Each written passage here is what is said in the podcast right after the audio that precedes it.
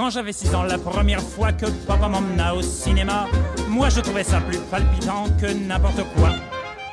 Il y avait sur l'écran des drôles de gars, des moustachus, des fiers à bras, des qui s'entretuent chaque fois qu'ils trouvent un cheveu dans le plat. Et bienvenue à toutes et à tous, bienvenue pour ce cinquième épisode, cinquième épisode de Vidéo Club, votre émission qui parle de cinéma, qui en parle en bien, qui en parle à mal, mais en tout cas qui en parle. Et c'est avec un très grand plaisir qu'on vous retrouve encore une fois euh, pour parler de Cinoche, pour parler d'actualité, pour faire des petites recommandations films et surtout débattre de ce septième art qu'on aime de tout notre cœur. Euh, eh bien, je ne suis pas seul, comme d'habitude, je suis avec une fine équipe euh, choisie euh, au pif, mais en tout cas une belle équipe qui est là. En tout cas, euh, salut tout le monde, comment ça va? Coucou Bonjour Allez Comme d'habitude, on va faire un peu ce petit tour de présentation. On va directement commencer avec le beau Roberto qui est juste devant moi. Roberto, comment tu vas? Salut beau. Ah, c'est toi qui es beau, mec. Comment tu vas? Ça va très bien mec et toi? Bah écoute, euh, je te vois avec une bonne bouteille de blanc devant toi. Et ça, ça veut dire qu'un Roberto est heureux. Et ça, du coup, bah, ça me met heureux, tu vois. Je suis, je suis heureux. Ça me fait plaisir. Mais ça me fait tout autant plaisir.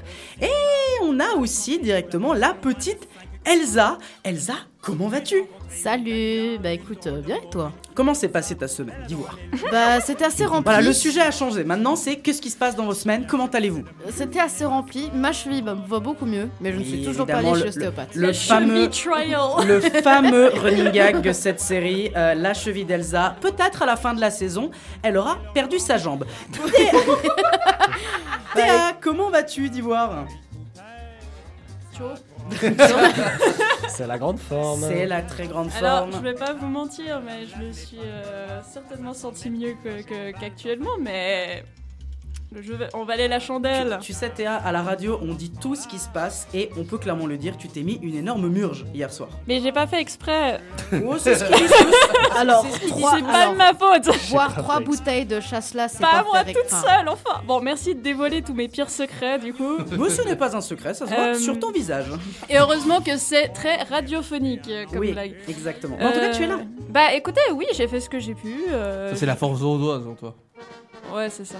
Putain, en plus c'était chasse là. Oh, quelle honte, trahi par son propre, euh, par son propre canton. Enfin, bah, bref. Mais euh, non, non, mais je suis là, très, très euh, chaud. En tout cas, je vais faire ce que je peux. Eh bien, tu fais plaisir et un peu Je comme- bois de l'eau.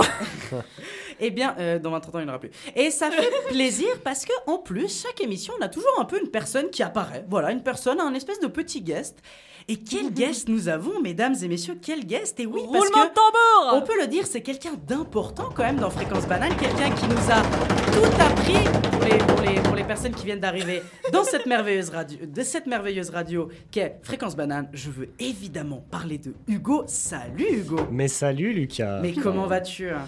Très bien, très bien. Ça fait très plaisir d'être là pour euh, Vidéo Club. C'est ma première participation. Bon, il y avait le Bananaton, mais c'était un peu une émission euh, spéciale. Mhm. Mais du coup, là, j'intègre euh, vraiment un, vrai épisode de Vidéo Club et ça fait plaisir. Bah franchement, ça nous fait très plaisir euh, que tu viennes avec nous pour parler en plus d'un de, de- bah, d'un planning assez chargé en effet, parce qu'on a quand même euh, pas mal de films d'actualité, c'est vrai. Étonnamment. Étonnamment, on a quand même pas mal de films d'actu. La, la dernière fois, on n'avait que trois films. Et ben, aujourd'hui, on en a cinq. Aujourd'hui, on va vous parler de Vortex, le dernier film de Gaspard Noé. On va vous parler de Media Crash, donc le film produit par Mediapart. Mais aussi, on va vous parler, euh, parce que l'actualité n'est pas seulement ce qui sort dans les salles de cinéma, mais c'est aussi ce qui sort en DVD sur les plateformes de streaming. Et aujourd'hui, on va vous parler de Mort sur le Nil, la dernière adaptation euh, des romans de hum, Agatha Christie. de Agatha Agatha. Christie. Merci Par beaucoup.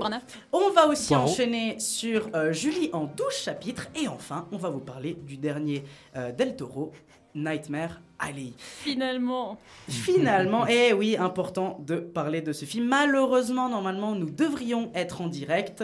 Euh, mais la technique a décidé non, et elle nous a clairement fait comprendre que... Oh God! No! God, please, no! No! No! No! Donc voilà, on a eu un énorme nope de la part euh, du live. Malheureusement, c'est triste, mais c'est comme ça. Donc euh, vous aurez quand même la chance de pouvoir nous écouter en podcast. Donc maintenant, euh, bah oui, je suis con. Du coup, les gens ils nous écoutent. Donc ils- on n'a pas besoin d'annoncer le fait que ça va arriver. Bah écoutez, euh, je pense que l'intro est déjà trop longue. Trop deep. C'était trop deep et on va clairement commencer en vous parlant de Vortex. On est bien bien peu de choses.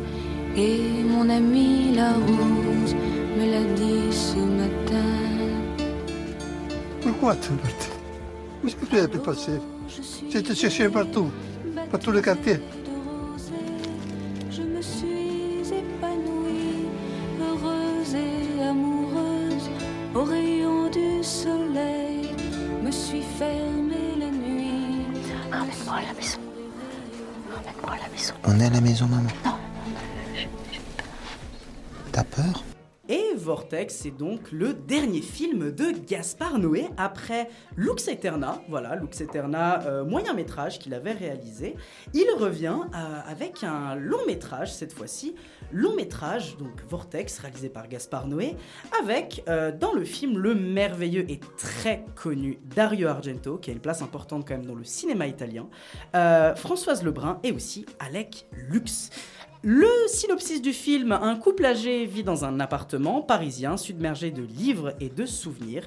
Lui est cinéphile, historien et théoricien du cinéma qui écrit un ouvrage sur les liens entre le 7e art et les rêves. Elle, elle est psychanalyste à la retraite et elle est atteinte de la maladie d'Alzheimer.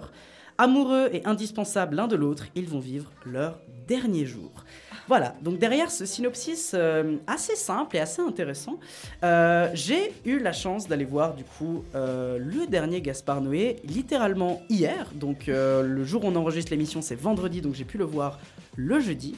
Et euh, bah, tout simplement, moi déjà, faut le dire, je suis un très grand fan de Gaspard Noé. Je pense que c'est littéralement un de mes réalisateurs préférés euh, en termes de propositions cinématographiques qu'il fait, en termes de, de, de technique, en termes de réalisation. Enfin bref, je pense que c'est un auteur extrêmement important pour le cinéma francophone et de manière générale pour le cinéma international. Alors qu'est-ce que j'en ai pensé de ce film? Bon, déjà première chose, euh, bah en réalité, je en fait j'ai trouvé quand je suis sorti de la salle que c'était peut-être le moins noesque ou le moins gaspardien de films. Dites-le comme vous voulez. Euh, ou plutôt, c'est peut-être l'un de ses films les plus différents. Pourquoi? Parce qu'en fait, la plupart des films de Gaspard Noé, quand vous allez les voir, donc à savoir Irréversible, Enter the Void, Seul contre tous, qui sont des très grands films, je vous conseille à fond d'aller les voir. Hum, Soyez un peu avertis quand vous allez voir, parce que c'est typiquement le genre de film où quand tu vas les voir, tu te prends une énorme tarte dans la gueule. Mais c'est pas une tarte dans la gueule toute gentille en mode ouais j'ai trouvé le film incroyable. Non non, c'est un truc qui va te sonner. Quand tu finis un film de Gaspard Noé, tu es sonné de ce que tu as vu et tu es pas bien pendant peut-être plusieurs heures, voire plusieurs jours pour certains. Et c'est pour ça qu'il faut être préparé quand on voit un film de Gaspard Noé. Et vraiment, si par exemple vous allez voir Irréversible, euh, c'est compliqué. C'est vraiment compliqué et c'est assez traumatisant, c'est assez puissant. Euh, et en fait, dans ce film, étonnamment, c'est le premier Gaspard Noé où en fait on n'est pas autant cassé la gueule que ça. Ou plutôt, on est quand même marqué par quelque chose, mais c'est plutôt qu'on est touché. On est vraiment beaucoup touché. Quand on va ressortir du film, on n'est pas lessivé de la même, manière quand on sort d'Enter the Void ou euh, Seul contre tous. En réalité, euh, le film, eh ben, est vraiment très bon. Mais je vais quand même me permettre un peu plus de développer parce que déjà, il y a quelque chose d'extrêmement intéressant à savoir qu'il y a un double plan.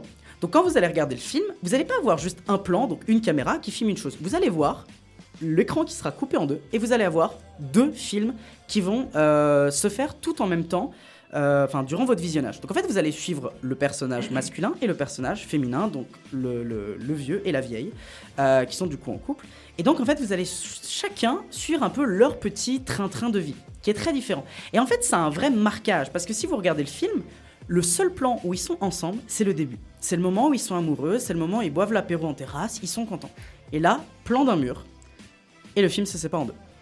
Et là, ça a toute une symbolique et une puissance extrême qui est qu'en fait, leur vie va être séparée par justement la maladie. Même si leur amour est très fort, parce que c'est directement montré dès le début, eh ben, bah, la maladie va venir un peu les séparer et chacun va d'une certaine manière vivre un enfer. Elles vivent l'enfer de justement avoir Alzheimer et donc se perdre littéralement chez elle, se perdre dehors, euh, être complètement perdu, ne même plus réussir à parler, et euh, lui qui doit réussir à gérer ça, son amour pour elle, mais en même temps d'être, de vivre avec quelqu'un qui est comme ça, qu'il va falloir gérer, et que lui-même a des problèmes cardiaques, et ben c'est extrêmement puissant. Donc en fait le film, clairement, est ultra fort émotionnellement et il est très touchant.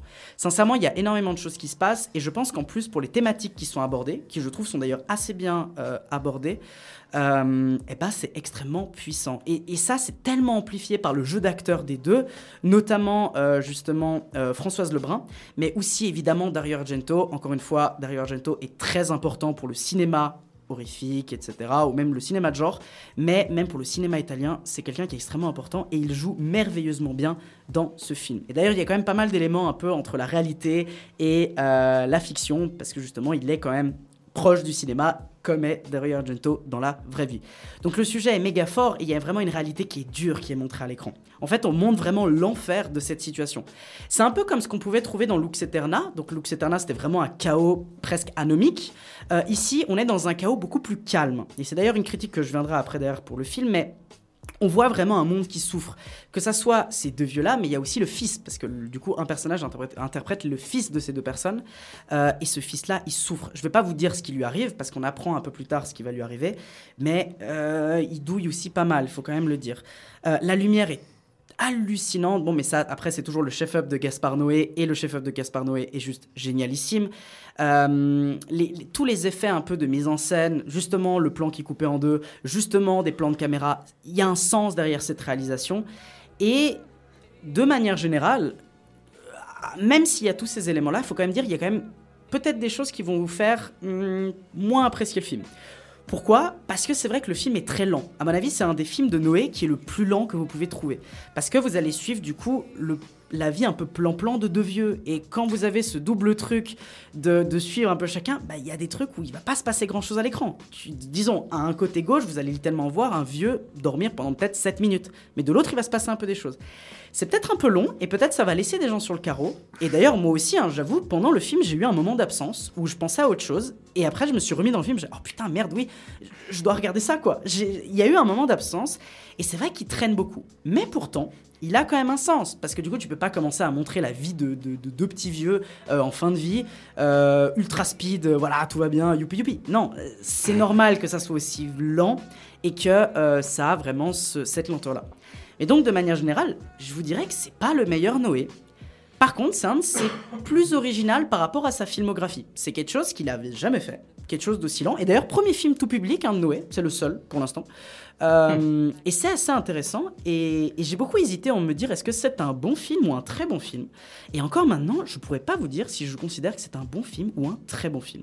En tout cas, ce que je peux vous dire, mais évidemment, je suis pas très objectif étant donné que je suis un grand fan du réal.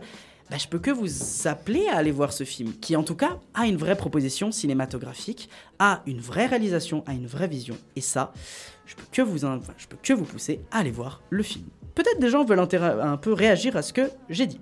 Bah, je, je vais te poser des petites questions vu que tu es assez connaisseur de Gaspard Noé. Est-ce que tu sais euh, quel était son. Pourquoi il a fait ce film ou pas?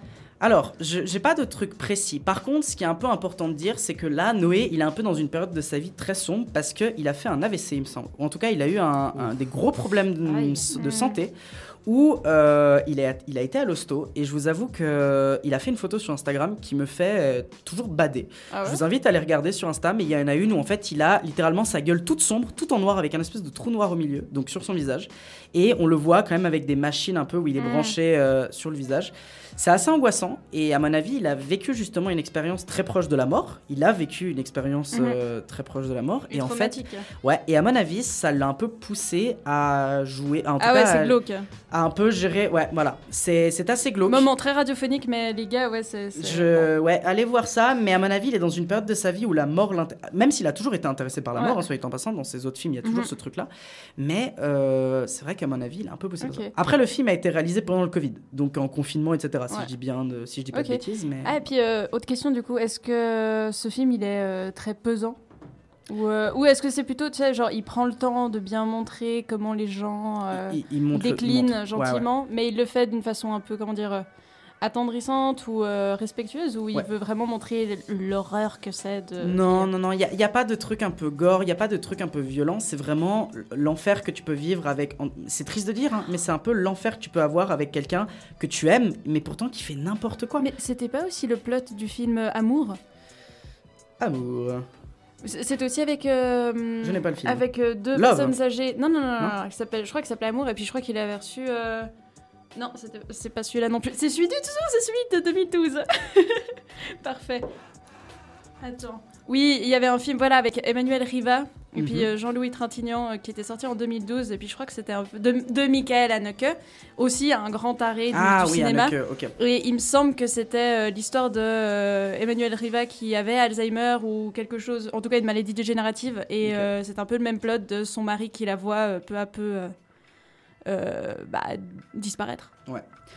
Bah en soi, moi je te dirais que c'est assez bien représenté. Après, c'est- vrai que ça arrive un peu comme un, disons, en fait c'est dès le début que c'est posé qu'elle a Alzheimer. Et dès le Mm. début, tu vas voir que elle a Alzheimer. Au début, ça, en fait très vite tu vas comprendre que ça va pas. Très très vite. Il y a pas un espèce de truc qui va crescendo. Non, on, on voit tout de suite qu'elle va pas bien. Elle se perd dès le début. Donc déjà, on voit un peu la maladie. Mais c'est pour ça que je disais que c'est un peu longuet. C'est qu'en Mm. fait, c'est lent quoi. L'Alzheimer, c'est pas un truc Mhm. qui arrive, ça part tout de suite dans des trucs d'action. Non non, c'est le quotidien. C'est vraiment le ça part quotidien. dans des dans trucs d'action, je sais pas, t'as dit ça, ça m'a fait penser à Fast and Furious. Je sais pas pourquoi. Franchement, de toute façon, je pense que même quand ils auront 80 ans, ils feront encore des Fast and Furious. Bref, Euh, Parenthèse fermée. Peut-être avec des, oui, oui, avec des cannes et avec des déambulateurs, probablement avec des grosses bagnoles. Hugo, tu voulais peut-être réagir. Euh, moi, je voulais juste te demander, ça t'a dérangé le fait que le truc soit, l'écran soit coupé en deux? Est-ce que c'est fait pour déranger le spectateur, tu penses? Alors à mon avis, il y a des gens qui vont peut-être être laissés sur le carreau, mais je t'avoue que non. Moi, j'ai pas trouvé ça dérangeant du tout parce que justement, ton regard va vraiment aller de droite à gauche. En fait, tu, tu vas te centrer sur la droite quand il y a des choses qui se passent. Quand il y a quelque chose qui se passe à gauche, tu vas jeter un coup d'œil à gauche. Et en fait, tu as vraiment ce truc-là où tu vois deux films en même temps, d'une Mhm. certaine manière.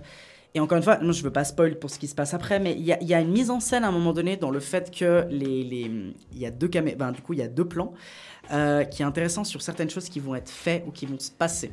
Il y a des choses qui sont intéressantes et ça permet de suivre deux actions en même temps.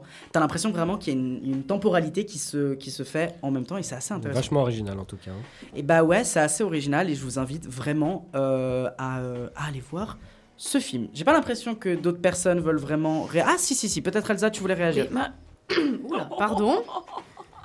Oui, moi j'avais une question pour toi, Lucas. Euh, en fait, euh, du coup, puisque c'est justement euh, en fait euh, séparé en deux, l'image est séparée en deux, est-ce qu'il faudrait pas justement, tu penses, le regarder plusieurs fois, euh, genre pour vraiment voir tous les détails du film et euh, comprendre euh, un peu plus, euh, on va dire ce que ce que le réal euh, voulait dire, etc., Ouais. etc.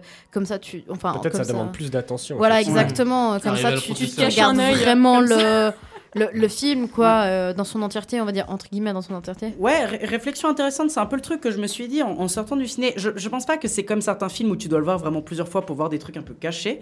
Par contre, euh, mais c'est vrai que tu peux le revoir plusieurs fois et en fait, tu peux peut-être plus centrer ton regard sur autre chose. C'est vrai. Ça te permet un peu toujours de regarder de manière un peu différente le film. Mais je pense pas forcément que tu découvres des trucs cachés, euh, etc. À mon avis, il y a beaucoup Genre, il n'y a choses- pas d'easter egg. Bah, les historiques que j'ai vus, c'est surtout les affiches de films qui a. euh, bah, il y a par exemple euh, le truc un peu euh, assez marrant du euh, euh, CRSSS. Il y a un tableau de CRSSS, référence à mai 68. Ok. Euh, Il y a, il y a Ça- pas ça mal fait de beaucoup de lettres. hein. Ça, ça fait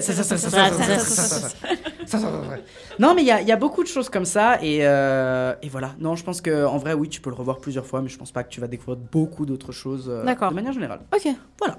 Donc, je vous invite sincèrement, vraiment, à aller voir ce film. Encore une fois, c'est pas mon Noé préféré, euh, mais je trouve que dans sa filmo, eh ben, ça passe plutôt bien et ça reste quand même très intéressant.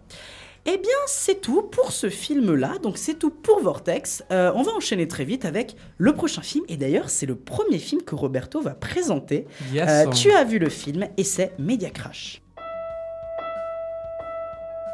Maintenant, on va vous montrer un document. Enfin, c'est insupportable Je veux pas que vous répondiez C'est plus une émission de débat. Alors, si vous n'êtes pas content, vous partez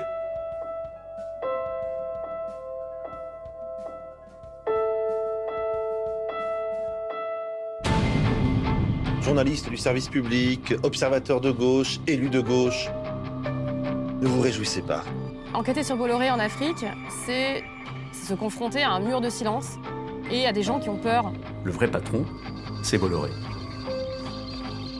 Tout cela dans un écosystème dont on voit bien qu'il est au service d'une idéologie euh, politique clairement assumée. En l'espace de, allez, on va dire, cinq mois, Europe 1, qui était une radio vraiment indépendante, est devenue une radio dont le contrôle est celui de Bolloré.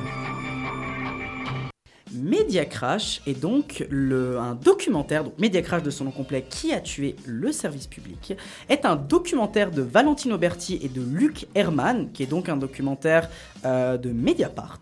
Le synopsis, euh, mais même si vous- peut-être vous l'avez déjà un peu compris euh, via la bande-annonce que vous a postée, il y a ce que vous voyez, ce que certains souhaitent que vous voyez et ce que vous ne voyez pas. Jamais la France n'a connu une telle concentration des médias privés.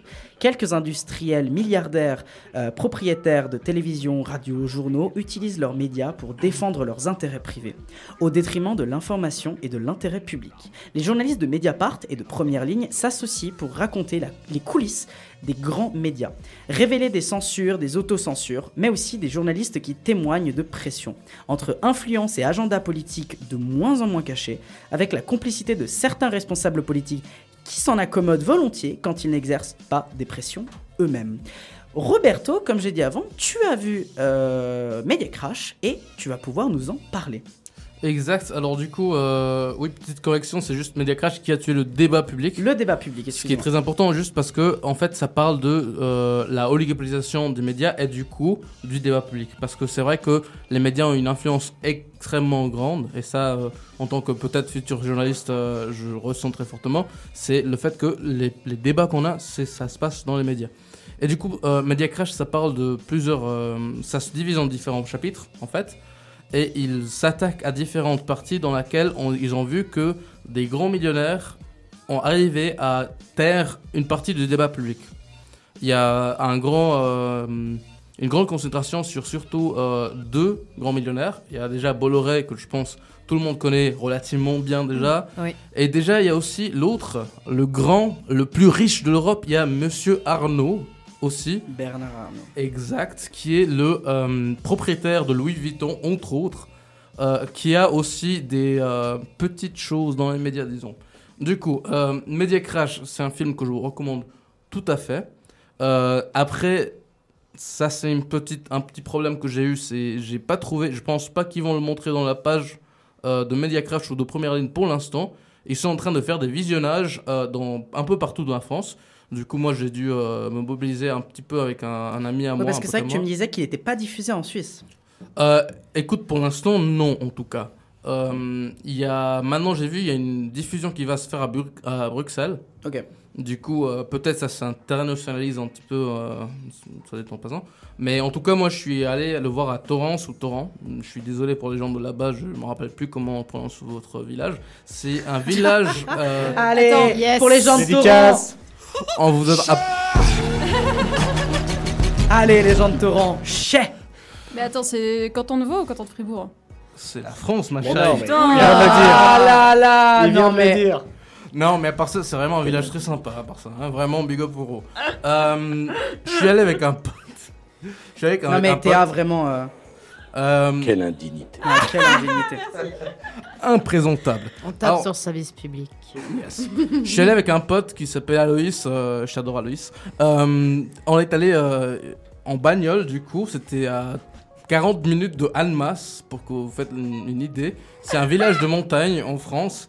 Et euh, parce qu'en fait, Mediapart et euh, Première Ligne, ils ont vu une grande importance de montrer ça un peu partout dans la France, pas seulement dans les villes. Et du coup, ils sont vraiment allés chercher un peu partout où il y avait des ciné qui voulaient le montrer, où il y avait des ciné qui voulaient faire des visionnages, ils allaient le donner. Et du coup, euh, à Torrance, ou To- je, bon, je pense que c'est Torrance, euh, ils ont montré justement. Ah, euh, si vous venez de Torrance, vous allez vous faire enchaîner aujourd'hui. Je suis Mais- vraiment désolé à part ça. Mais qui veut faire une recherche Google ici On pour, va faire un euh, fact-checking. Voilà. Fact-checking de la part d'Hugo. Merci Hugo. Allez, continue à parler. Ouais. Alors du coup, euh, Media, euh, Mediapart en tout cas est en train de hum, d'envoyer des journalistes, pas seulement les journalistes. Il y a deux journalistes qui ont créé, euh, qui ont fait, qui ont mené cette euh, cette euh, enquête. Il y a encore des journalistes de Mediapart qui sont envoyés un peu partout en France pour faire des débats après le visionnage, ce que je trouve très intéressant. Parce que en fait, Media Crash, c'est vraiment un film qui cherche à emmener un débat public par rapport à comment est-ce qu'on fait avec les médias. Parce qu'il y a vraiment un grand problème avec le débat public, qui le montre ce film, et qui vraiment invite à euh, dis- discuter de ce qu'on fait. Déjà avec Bolloré qui a un- un- pas un monopole, mais un oligopole pas mal fort euh, par rapport à Europe 1 par exemple, ou euh, Le Parisien, Euh, Canal 8, il me semble aussi, j'en rappelle plus la liste. C'est 8 C'est 8, c'est ça. Euh, C'est News, euh, encore d'autres, j'oublie probablement encore.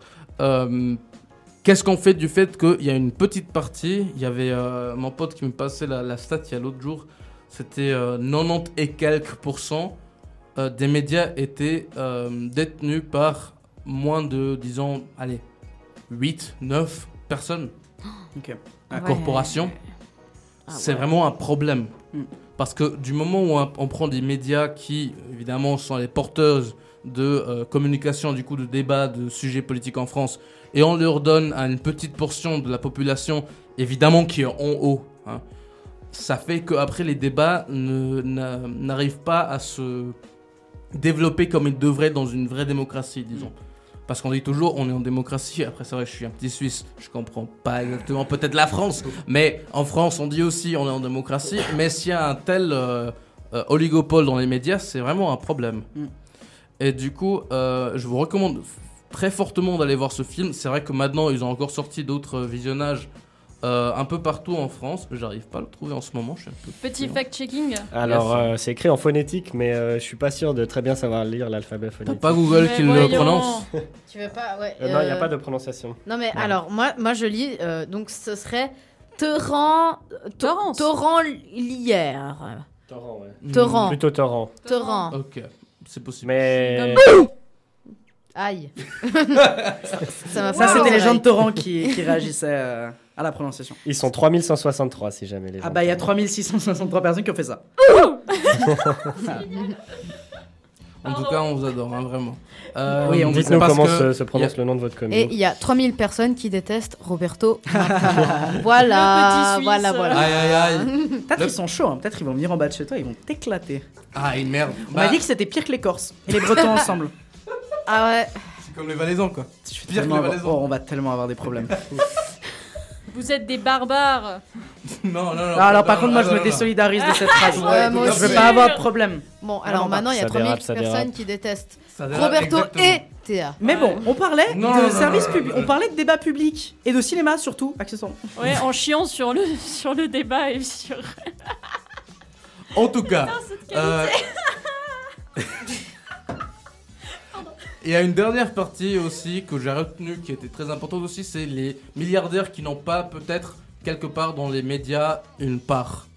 Exemple, Monsieur Arnaud, qui n'a pas un empire médiatique comme les Bolloré. Bolloré, je fais un petit euh, récapitulatif, il a un oligopole incroyable dans les médias. Il y a Monsieur Hanouna, euh, je pense qu'il s'appelle un peu plus. Oui, Hanouna. Hanouna. euh, si- Déjà, ouais, personne qui a plus ou moins mené la, la candidature de Zemmour, entre autres. Avec TPMP, du coup, touche pas à mon poste. Yes. Euh, et après, il y a les milliardaires comme Monsieur Arnaud qui se servent d'anciens membres de- du gouvernement français pour euh, ne pas avoir des problèmes médiatiques. Je vous laisse voir le visionnage pour que vous voyez exactement les détails, mais c'est grave. C'est pas une personne qui est dans l'État, mais c'est une personne qui était dans l'État, euh, au niveau fédéral ou national peut-être plutôt, euh, qui après utilise ses contacts pour épionner un petit peu dans les euh, journaux un peu locaux, qui était vraiment un petit journal local, et faire un réseau d'épions incroyable et avec des taupes et tout. Alors du coup, c'est Ouais. vraiment un, un- un film que je vous invite grave à regarder. Si vous êtes suisse, vous êtes belge, vous êtes canadien, vous êtes français, je m'en fous, c'est vraiment un, un truc à regarder parce que ça montre à quel point dans un pays qui se dit démocratique, il y a des problèmes de démocratie quant, à- quant aux médias. Et après, il faut aussi dire en Suisse, on n'est pas au, euh, nickel non plus. hein. Après, c'est Bah, une autre thématique, mais en tout cas, c'est vraiment regarder la France comme étant un pays qu'on dit de l'Ouest dé- euh, développé, qui a des gros problèmes dans la démocratie. Eh bien, merci Roberto. Franchement, euh, ultra complet comme résumé. Et en vrai, j'aurais une question parce que du coup, Mediapart, pour ceux qui ne le connaissent pas, c'est un journal qui est quand même très à gauche, Mhm. clairement le dire. Euh, et moi, je me pose toujours un peu la question quand on fait un documentaire là-dessus quelle est la part un peu militante et quelle est la part un peu journaliste euh, derrière? Est-ce que tu as l'impression que le film a vraiment une posture très militante ou est-ce que tu as plutôt l'impression qu'il prend plutôt le parti journaliste Ou est-ce qu'on peut presque considérer qu'il arrive à avoir un bon compromis entre les deux? Euh, c'est vrai qu'il s'attaque aux riches. Mhm. Et il s'attaque au gouvernement de. Gouvernement, disons, bourgeois, en tout cas. Il y a le gouvernement de Macron qui est relativement euh, on parle un peu de ça, on parle un petit peu du gouvernement de Sarkozy, on ne rappelle plus du gouvernement d'Hollande. Mais en tout cas, euh, c'est vrai qu'il y a un petit peu un côté de on critique la droite, ou non, on critique les bourgeois qui détiennent un petit peu euh, les médias. Du coup, on pourrait dire c'est un peu un truc de gauche. Mais ce qui est très important, c'est de dire ce qui est là-dedans, c'est factuel. Mhm. C'est pas qu'on invente des numéros, des chiffres, des interviews. Il y a des audios qui sont parole par parole, lettre par lettre, pris d'audios qui ont été prises par le gouvernement après. Il y a des paroles, il y a des écoutes directement des personnes qui, qui parlent dedans. On sait que c'est un truc qui est vrai. Après, c'est vrai que dans le journalisme, on a toujours le, le problème de est-ce qu'ils ont tout montré? Je sais pas, mais déjà avec ce qu'ils ont montré, ça montre qu'il y a un problème. En tout cas. Après, c'est vrai que euh, Mediapart, c'est un journal qui est un média, en, en disant, c'est un média qui est vachement à gauche, mais euh, de gauche ou de droite, je pense que ça peut intéresser un Français. Ok, et bien en tout cas, euh, merci beaucoup. Est-ce que quelqu'un peut-être veut réagir par rapport à tout ça? Elsa Mais euh, moi, déjà, je savais qu'il y avait, on va dire, un oligopole, au, au- on va dire, au niveau des médias français, Euh, mais pas autant. Euh, du coup que je je m'y- je- j'en pensais quoi. Et du coup moi ça me ça me fait réfléchir en mode ça fait réfléchir. Oui Elsa c'est un Ça documentaire. fait réfléchir. voilà ça fait réfléchir. Non mais non, en mode genre c'est un problème des pays de, de, de certains aussi pays d'Europe. Genre quand on voit par exemple l'Italie où clairement genre Il y a aussi un- une accaparation des une médias, accaparation des médias, genre par exemple tout Mediaset, euh, qui est, euh, on va dire, pris et, et gouverné, et c'est à Ber- euh, Berlusconi. Ouais. Euh, clairement, qui, qui s'est présenté euh, au présidentiel 2008, etc. etc. Ce qui est impressionnant. Et ouais. même, genre, faire un spot télé, euh, genre, euh, clairement, qui disait Mais non mal que Silvio c'è, genre, heureusement qu'il y a Silvio. genre, c'est. Ouais, pour sa campagne électorale, vraiment, il passait ça H24 sur ses chaînes à lui. Parce Ouais. que Mediaset, c'est le groupe Mediaset. Euh, euh, Il y, a, il y a plusieurs chaînes qui sont regardées par des millions euh, d'Italiens. Et, et du coup, bah, pour- à mon avis, c'est aussi pour ça qu'il a gagné ces élections. Et du coup, je me dis, mais en fait, vraiment, je pense que c'est vraiment un, un problème de certains pays d'Europe. Euh, qui est euh, le même fait pas de, que de- Europe, hein, je pense. que- Il y a pas, pas beaucoup- que il y a pas que européen, pas que européen, mais dans le sens que euh, la privatisation des médias, Mm. c'est quelque chose qui est très très dangereux, très dangereux. Très problématique aussi. Oui oui, très dangereux. En tout cas, euh, dans ce qui est la France, déjà, il y a Zemmour qu'on présente toujours comme des. Le euh, Z. Le Big Z, qu'on Z. présente. Z comme Zizi, excusez-moi. 7%, hein, je tiens à rappeler. Ouh. 7%, hein, juste. Bah euh, au moins lui il est remboursé, pas comme Pécresse. euh. Allez, boum Et Pécresse Aïe. Coup dur pour Guillaume. Ou plutôt coup dur pour Pécresse. Pour Valérie. Elle est en dette de 5 millions d'euros. Moi, j'aurais Voilà. relancé le chais. Ah, oh, bah écoutez, eh, pour le plaisir. C'est gratuit.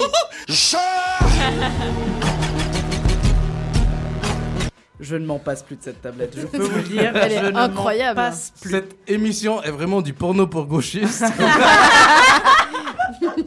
Ah, ça ne s'arrête pas, ça ne s'arrête pas. Nous envahissons les antennes, l'islamo-gauchisme à son paroxysme. Et le cycloterrorisme aussi. Le aussi. cycloterrorisme. Et le communisme culturel. Oui, évidemment. Le communautarisme. Le wokisme, le. Bref, euh, en tout cas en France, on a déjà Zemmour qu'on appelle très souvent le, le, euh, le candidat des, des médias. Euh, Ce qui est pas faux. Ouais. Du coup, c'est justement parce que le fait qu'il y a beaucoup de médias qui ont eu un. un- comment est-ce qu'on dit Couverture. C'est euh, Couverture. Une couverture, couverture. Médiatique. médiatique euh, disproportionnée pour Zemmour par rapport aux autres candidats ou de la droite par rapport aux autres candidats qui seraient de gauche ou modérés. Et du coup, euh, c'est un gros problème en France en tout cas, et je pense que c'est une bonne illustration pour la France. Mais même en Argentine, on a un problème. Là, c'est mon petit côté latino qui vient. En Argentine, on a un gros problème parce qu'il y a, euh, euh, y a un, un groupe médiatique qui s'appelle euh, le groupe Clarín, qui détient, je pense, ne pas me tromper, trois chaînes télé, un journal, les papiers dont les journaux s'impriment et plus. Euh, du coup, c'est pas que la France ni le premier monde. C'est vraiment un gros problème mondial. Il faut commencer à regarder, parce que toutes les personnes politisées moyennement regardent les, les nouvelles, les, les, les, actuali- les actualités. Mais après, il faut se demander d'où viennent ces actualités. Comme tu disais, Lucas, au début, euh, il y a ce qu'on voit et ce qu'on euh, ce qu'on veut pas qu'on voit. Eh bien, Media Crash est donc un film qui, de ce qu'on a compris, sensibilise énormément sur ces thématiques. On va donner la parole encore une fois à Elsa, puis après on va enchaîner avec le prochain film. Ça me fait beaucoup penser à un article de, de Libération, qu'a- que, que Libération, donc du coup un journal euh, français, a euh, publié le, le 1er février. Donc c'est euh, clairement pendant euh, les, les élections présidentielles. Et clairement, il s'intitule Hanouna, marchand d'Éric Zemmour. Mhm. Sachant que Hanouna, il est donc à TPMP, une émission qui est sur C8. Une des plus regardées de France. en fait. Exactement, Mhm. malheureusement, en lisant juste le titre TPMP, je perds de neurones. Euh, et euh, du coup, en fait, euh, clairement, il y, a des. du coup, ils ont fait des statistiques, donc par rapport, au- donc un pourcentage de par rapport aux candidats. euh, au nombre d'au- d'audiences et de pourcentage de, candidats qui sont, présents, qui se sont présentés aux élections. Et par exemple, en majorité, il y a Éric Zemmour 45%, Macron 22%, Le Pen 7%, Hidalgo 3%, etc. etc. Et euh, en euh, au pourcentage de, euh, de, de- on va dire, de, de pôle Temps de parole. politique, de temps de parole, on a extrême droite 53%. Basé sur des recherches, hein, d'ailleurs, parce que cet article, je l'ai lu aussi, c'est basé sur des recherches universitaires de. Au de- CNRS. Ouais, au CNRS. Des islamo-gauchistes. Sans- bah, évidemment, le CNRS, Centre National de Recherche Scientifique, Et, est évidemment. et surtout que pour, euh, pour, pour le débat présidentiel, par exemple, Philippe Poutou, un, un candidat euh, du coup euh, du NPA, n'a pas été invité. Il a dû même lui, hein. faire pression, Ouais. pas que lui, mais il a dû quand même faire pression euh, dans, sur les réseaux sociaux pour se faire inviter quasiment de force. Alors, Hidalgo, alors que Hidalgo a seulement avait 1% de plus que lui et pourtant elle Et- était invitée. Exact. Donc il y a aussi les social traites qui jouent double jeu ici en France. Dernier mot pour Roberto. Yes, alors. euh, ah, j'ai perdu, le- ah, j'ai perdu euh, ce que je voulais dire. Eh bah tu te tais. Alors. Eh oui. Eh oui, eh On va oui, c'est la dure loi de la jungle, mon très cher ami. C'est malheureusement la très dure loi de la jungle. En tout cas, merci beaucoup. Et puis c'est vrai que c'est vrai que le film m'intéressait pas mal. J'ai malheureusement pas encore pu le voir, mais en tout cas, s'il sensibilise sur les questions de euh, liberté d'expression, euh, de liberté d'expression, de. Un peu aussi, quand même. Un peu aussi, tu considères Ah bah justement, il y a le, le problème avec le... Bah du coup, dans le trailer que vous avez écouté avant, je sais pas comment ça se dit en français le trailer, ça bah il y avait une journaliste de Le Monde, grand journal connu par tous, Mhm. qui disait qu'elle pouvait pas montrer tout ce qui se passait avec la, la, l'agglomération Bolloré en, en Afrique. Ah yes, super. Parce qu'il y avait des blocages, parce que les gens ne parlaient pas, parce qu'il y avait une certaine peur. Ouais, une censure. Eh bien, écoute, merci beaucoup Roberto. On vous invite du coup probablement à voir le film. En tout cas, toi, tu invites véritablement à le voir. Euh, et donc, du coup, on va directement enchaîner avec le prochain film. Et cette fois-ci, ce n'est pas une sortie euh, ciné, mais c'est une sortie DVD. Euh, un film qui a fait beaucoup, beaucoup parler de lui, notamment au Festival de Cannes. Je veux parler de Julie en 12 chapitres.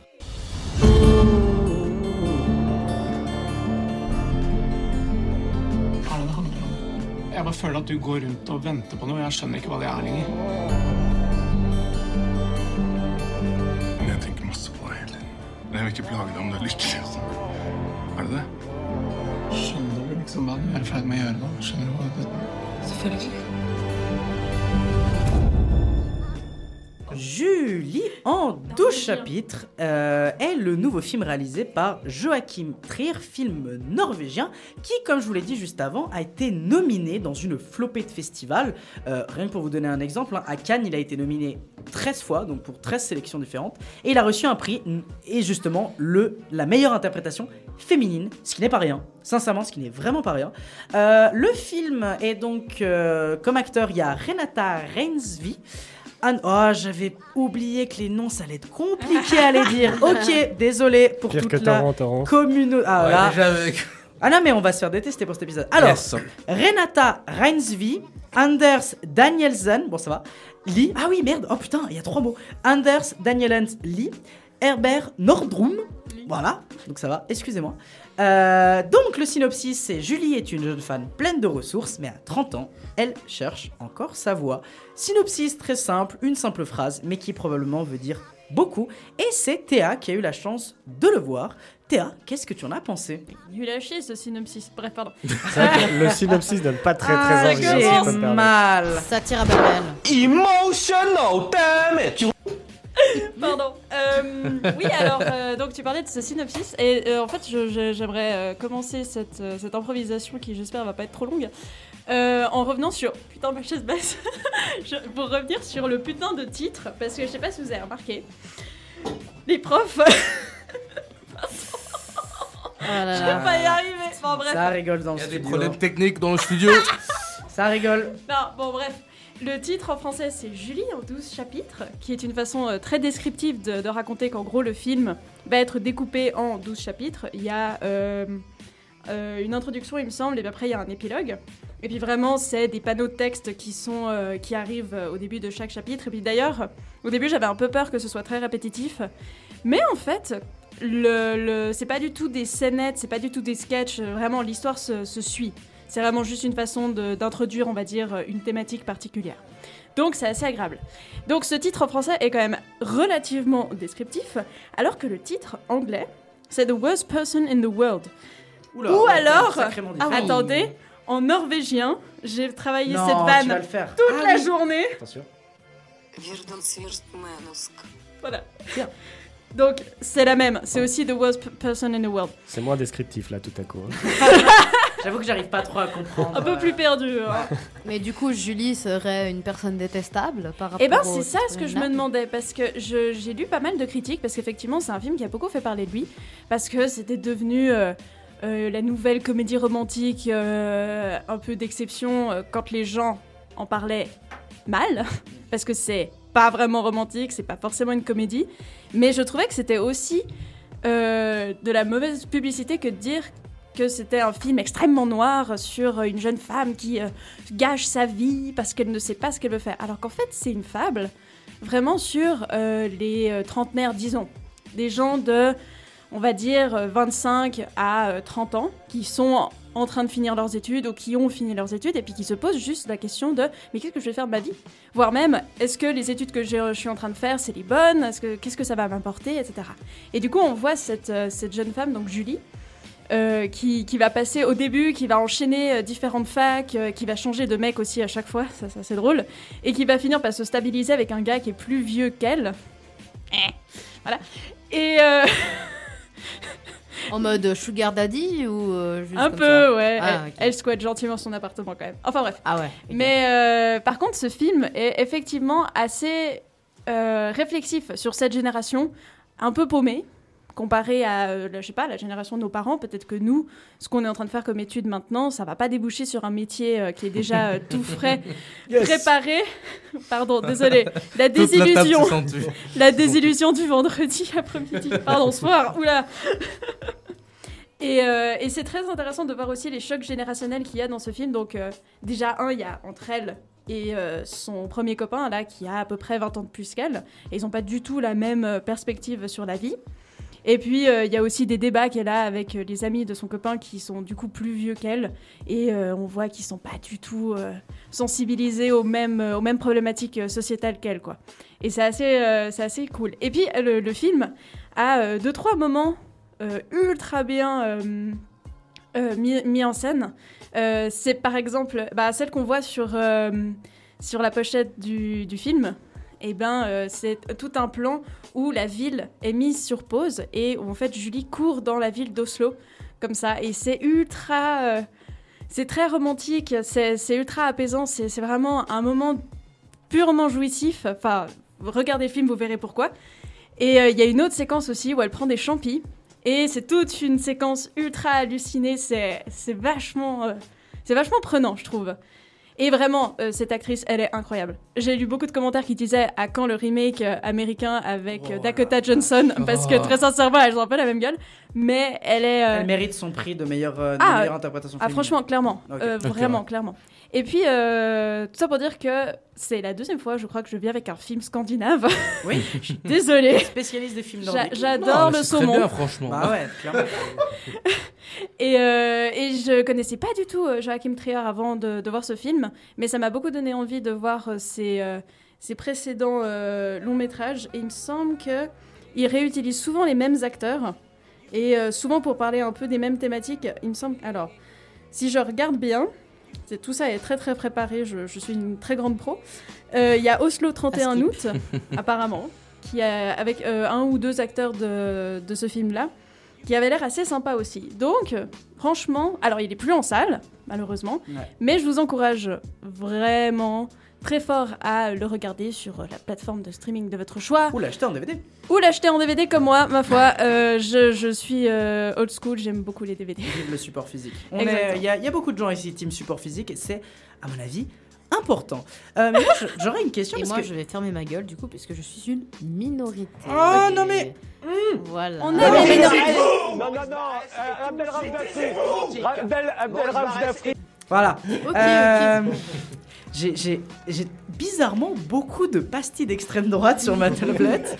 ça, ça me fait On a marrer. beaucoup d'autodérision. On a beaucoup d'autodérision. C'est comme ceux qui ont voté Mélenchon qui ont voté Le Pen. Ouh là là, on... Ouh là Ouh là là. là là là, on change de sujet vite, vite, vite, vite, vite. Euh, attention, ça dérape. Euh, Non, mais moi j'avais une question parce que Ouais. du coup, est-ce que tu pourrais dire que c'est un film très générationnel? Un film, beaucoup des, des personnes qui ont justement entre 25 35 ans, euh, qui du coup vont voir ce film et vont vraiment se sentir représentés par le personnage. Est-ce que tu t'es senti représenté, Théa? Est-ce que tu t'es senti À titre représenté, personnel euh, de me poser toutes ces questions, je me sens oppressée. tu es paumé dans ta vie et tu es en train de squatter l'appartement de quelqu'un. Tu prends des champis, euh, non? Prends-tu des champignons Peut-être si ta maman écoute cette, euh, cette émission, est-ce que tu prends des champignons? Nous, on sait que tu te drogues régulièrement, mais euh, la question. est, euh, Ma mère, je crois qu'elle s'en fout, elle m'encouragerait vivement à le faire. Bref. Oui, Hugo, oui, oui, les, les darons euh, tarés, on sait ce que c'est. on a beaucoup parlé de ça. Bref, euh, bah, de ce que j'ai lu, dans pas mal de, de- de retours de gens, c'est effectivement un sentiment qui est assez euh, commun à pas mal de trentenaires de... Mais que, que fais-je de ma vie, fondamentalement? Est-ce que mes études étaient les bonnes? Pourquoi j'ai voulu faire ça? Quelles sont mes passions dans la Mm. vie? Est-ce que j'ai envie d'être en couple? Est-ce que j'ai envie d'avoir des enfants? Etc., etc. Beaucoup de questions qui, finalement, structurent beaucoup ta vie d'adulte.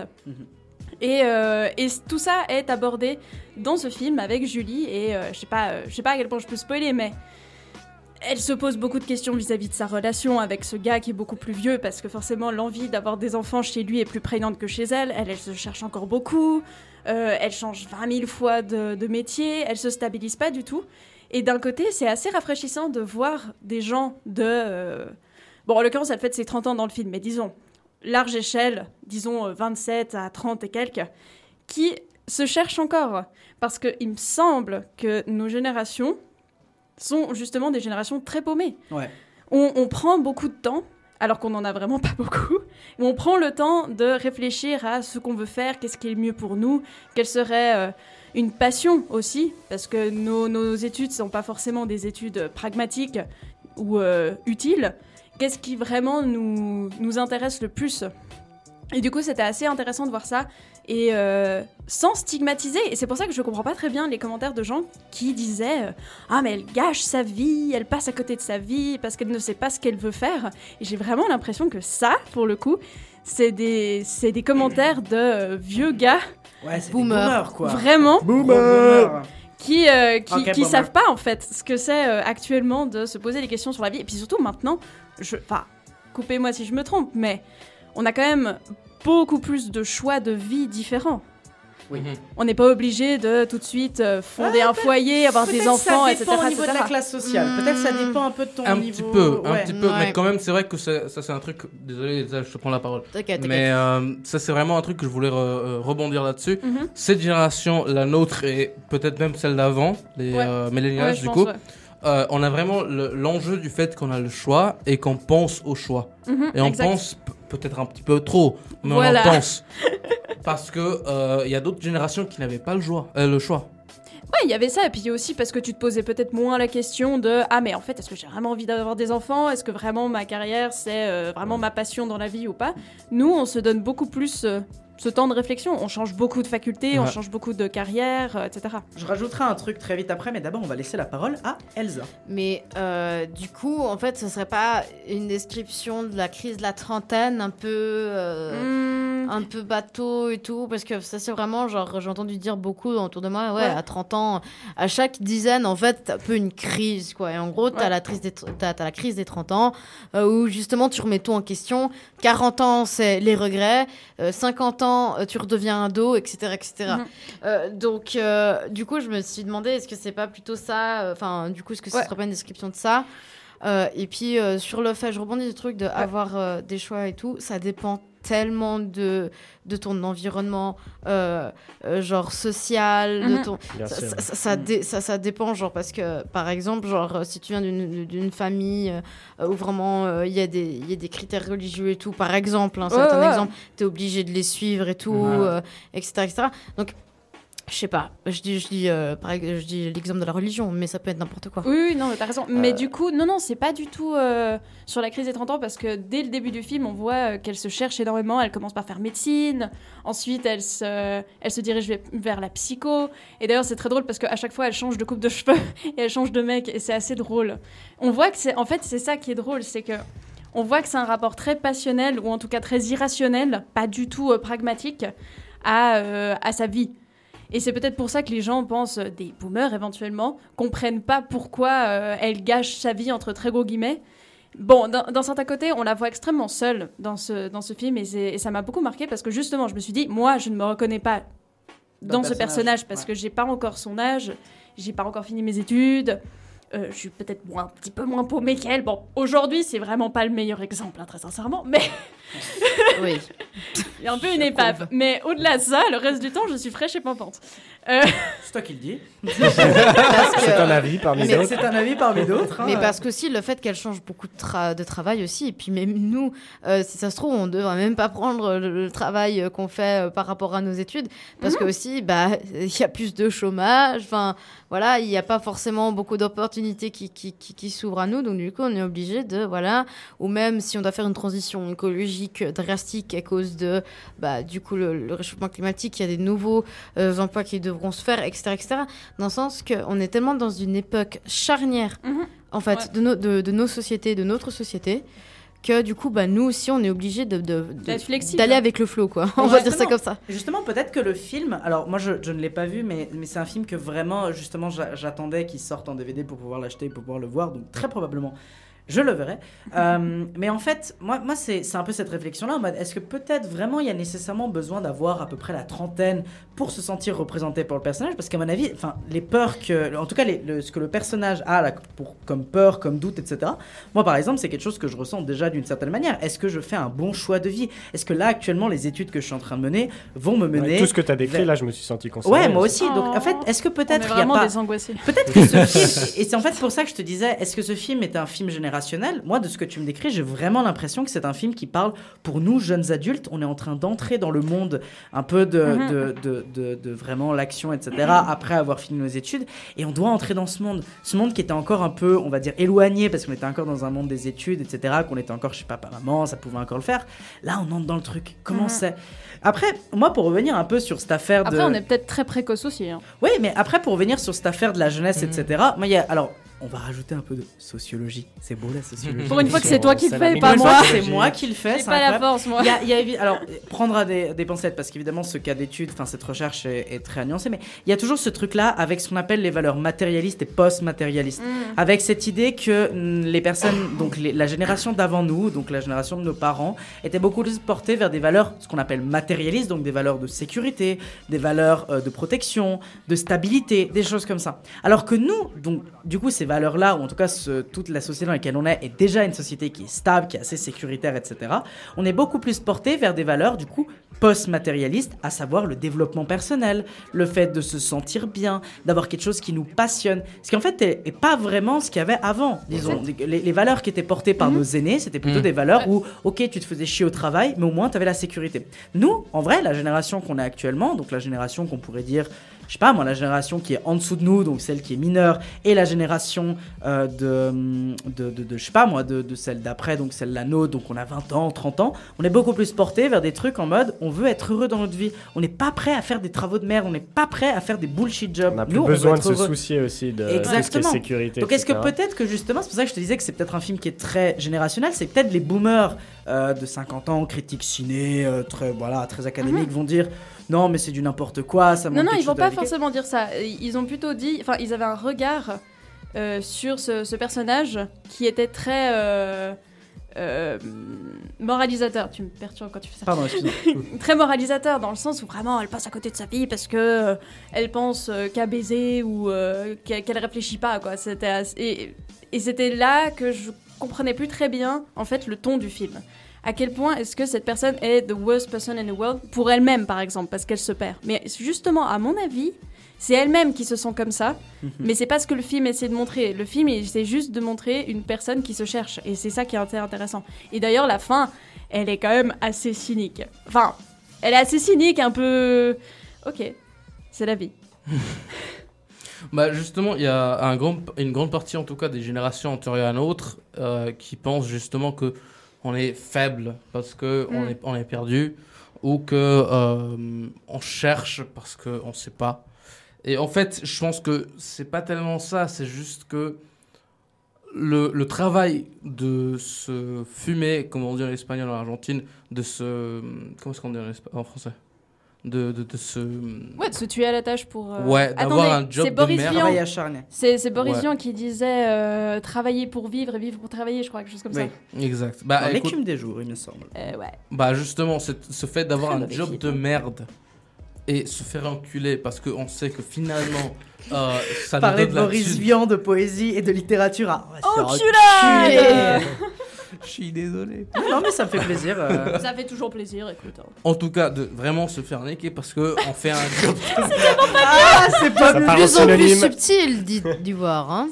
bah finalement, le débat d'aujourd'hui, c'est bon, on va voir après. ce que Bon, c'est on le va débat voir. euh, d'aujourd'hui, euh, pop, pop, mais on va pop, voir. pop, pop, on va Comment voir se après. faire enculer en 12 leçons Ah, Julie enculade en 12 chapitres.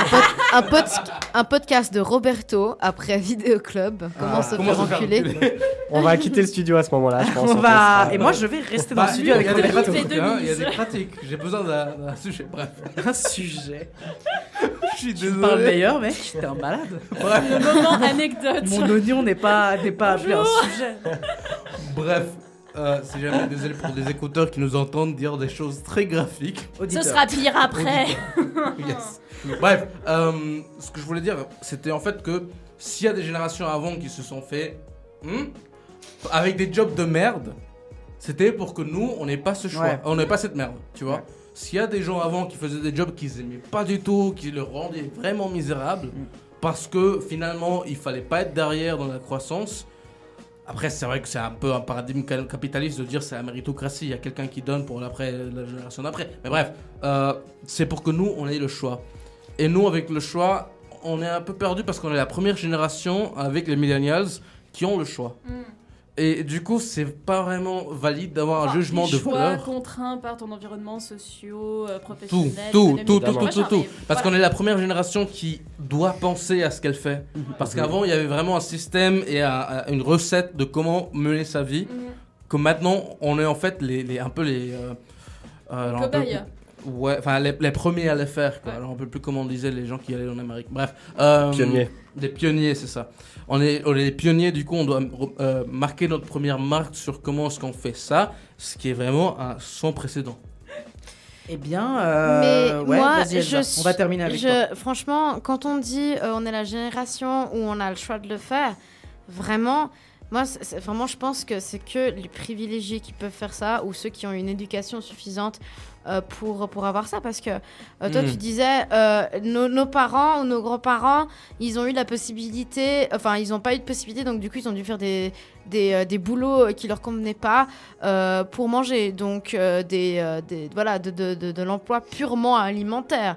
Mais maintenant, ce qu'on voit avec la précarité qui augmente, Ah bah, les existe toujours, poor, Mhm. c'est, euh, ça, ça augmente. Et c'est- il y a vraiment, la, la plupart du temps, quand je vois des, des jeunes dans, en situation de, de, de- de précarité, ils sont vraiment que des jobs alimentaires à côté de leurs études. Bah, des qui ne pas leur jobs payer. aussi. Et des bullshit jobs. Du coup, mais les working poor surtout, c'est-à-dire que la personne travaille, mais est quand même euh, sous le, il est, quand même sous le- sur le sol de la, de la précarité. Donc voilà, ça c'est vraiment un problème. Et il y en a énormément maintenant euh, euh, en, en Suisse, en France, etc. de, de- de plus en plus avec les inégalités, les inégalités qui, qui se creusent. Donc finalement, est-ce qu'on a vraiment le choix si on est né du bon côté de l'étoile? C'est sur ce débat très sociologique qu'on va peut-être enchaîner pour le prochain film. Merci beaucoup Théa euh, pour ton retour que du coup euh, qui me semblait assez positif sur Julie en, en 12 Ah oui, je l'ai chapitres, vu euh, deux fois en deux jours, j'adore ce film. Ah ouais, d'accord, ok. On est Un peu vraiment monomaniaque. Oh, donc on peut, on peut vous appeler à avoir euh, Julie en 12 chapitres et donc évidemment d'aller l'acheter en DVD ou d'aller le voir en sur une plateforme de streaming. Et en parlant de plateforme de streaming, on va enchaîner avec deux films. Donc le premier qui est sur une plateforme de streaming, qui est sur Disney ⁇ et c'est Mort sur le Nil de Kenneth Branagh. Je tiens à vous présenter Hercule Poirot. Toutes mes félicitations, madame. Merci. C'est le plus grand détective vivant. Je suppose que vous ne m'avez pas invité à bord pour partager votre bonheur. Nous avons le Carnac pour nous tout seuls, un chef et assez de champagne pour remplir le Nil. Quand vous avez de l'argent, vous n'avez aucun véritable ami. It's too late to change events. It's time to face the consequence. Quelqu'un est mort. L'assassin est l'un d'entre vous. Et du coup, Mort sur le Nil est le dernier film réalisé par Kenneth Branagh. Donc Kenneth Branagh qui adapte pour la deuxième fois euh, les livres d'Agatha Christie, euh, à savoir du coup les livres de Hercule Poirot. Euh, c'est donc le dernier film de Kenneth Branagh et la particularité, donc qui, qui, suit- le, premier, la première adaptation qui s'appelle Crime de l'Orient Express, était plutôt sympathique, voilà, sans plus, sympa, un peu oubliable. Bof, bof, hein. Bon, moi j'ai trouvé plutôt moi, j'ai sympa. trouvé Moi, je l'ai pas vu, donc euh, c'est vite vu. C'est Sympathique mais sans plus. On peut. on Ouais, peut- c'est ça, c'est Voilà, franchement ça. sympathique mais sans plus. Et ce film-là euh, a comme particularité, et ça, euh, je, je vais vous demander le maximum d'attention, qui a littéralement le casting le plus consel du cinéma hollywoodien. Non mais. Je vous donne un exemple. Donc déjà, comme acteurs qui sont pas trop problématiques, on a Kenneth Branagh. Euh, bon, je sais pas s'il a eu des affaires, mais en tout cas, Kenneth Branagh et euh, Emma Mackey, qui est du coup la, une des actrices qui joue dans Sex Education. Donc c'est justement un des personnages principaux de Sex Et Education. aussi mon crush. Désolé. Yes, I. Euh, mais Pauvre Lucas. mais surtout, on a plein d'autres acteurs, notamment Gal Gadot, donc le personnage de Wonder Woman, qui a euh, défendu l'État d'Israël sur les violences qui ont été faites sur les Palestiniens.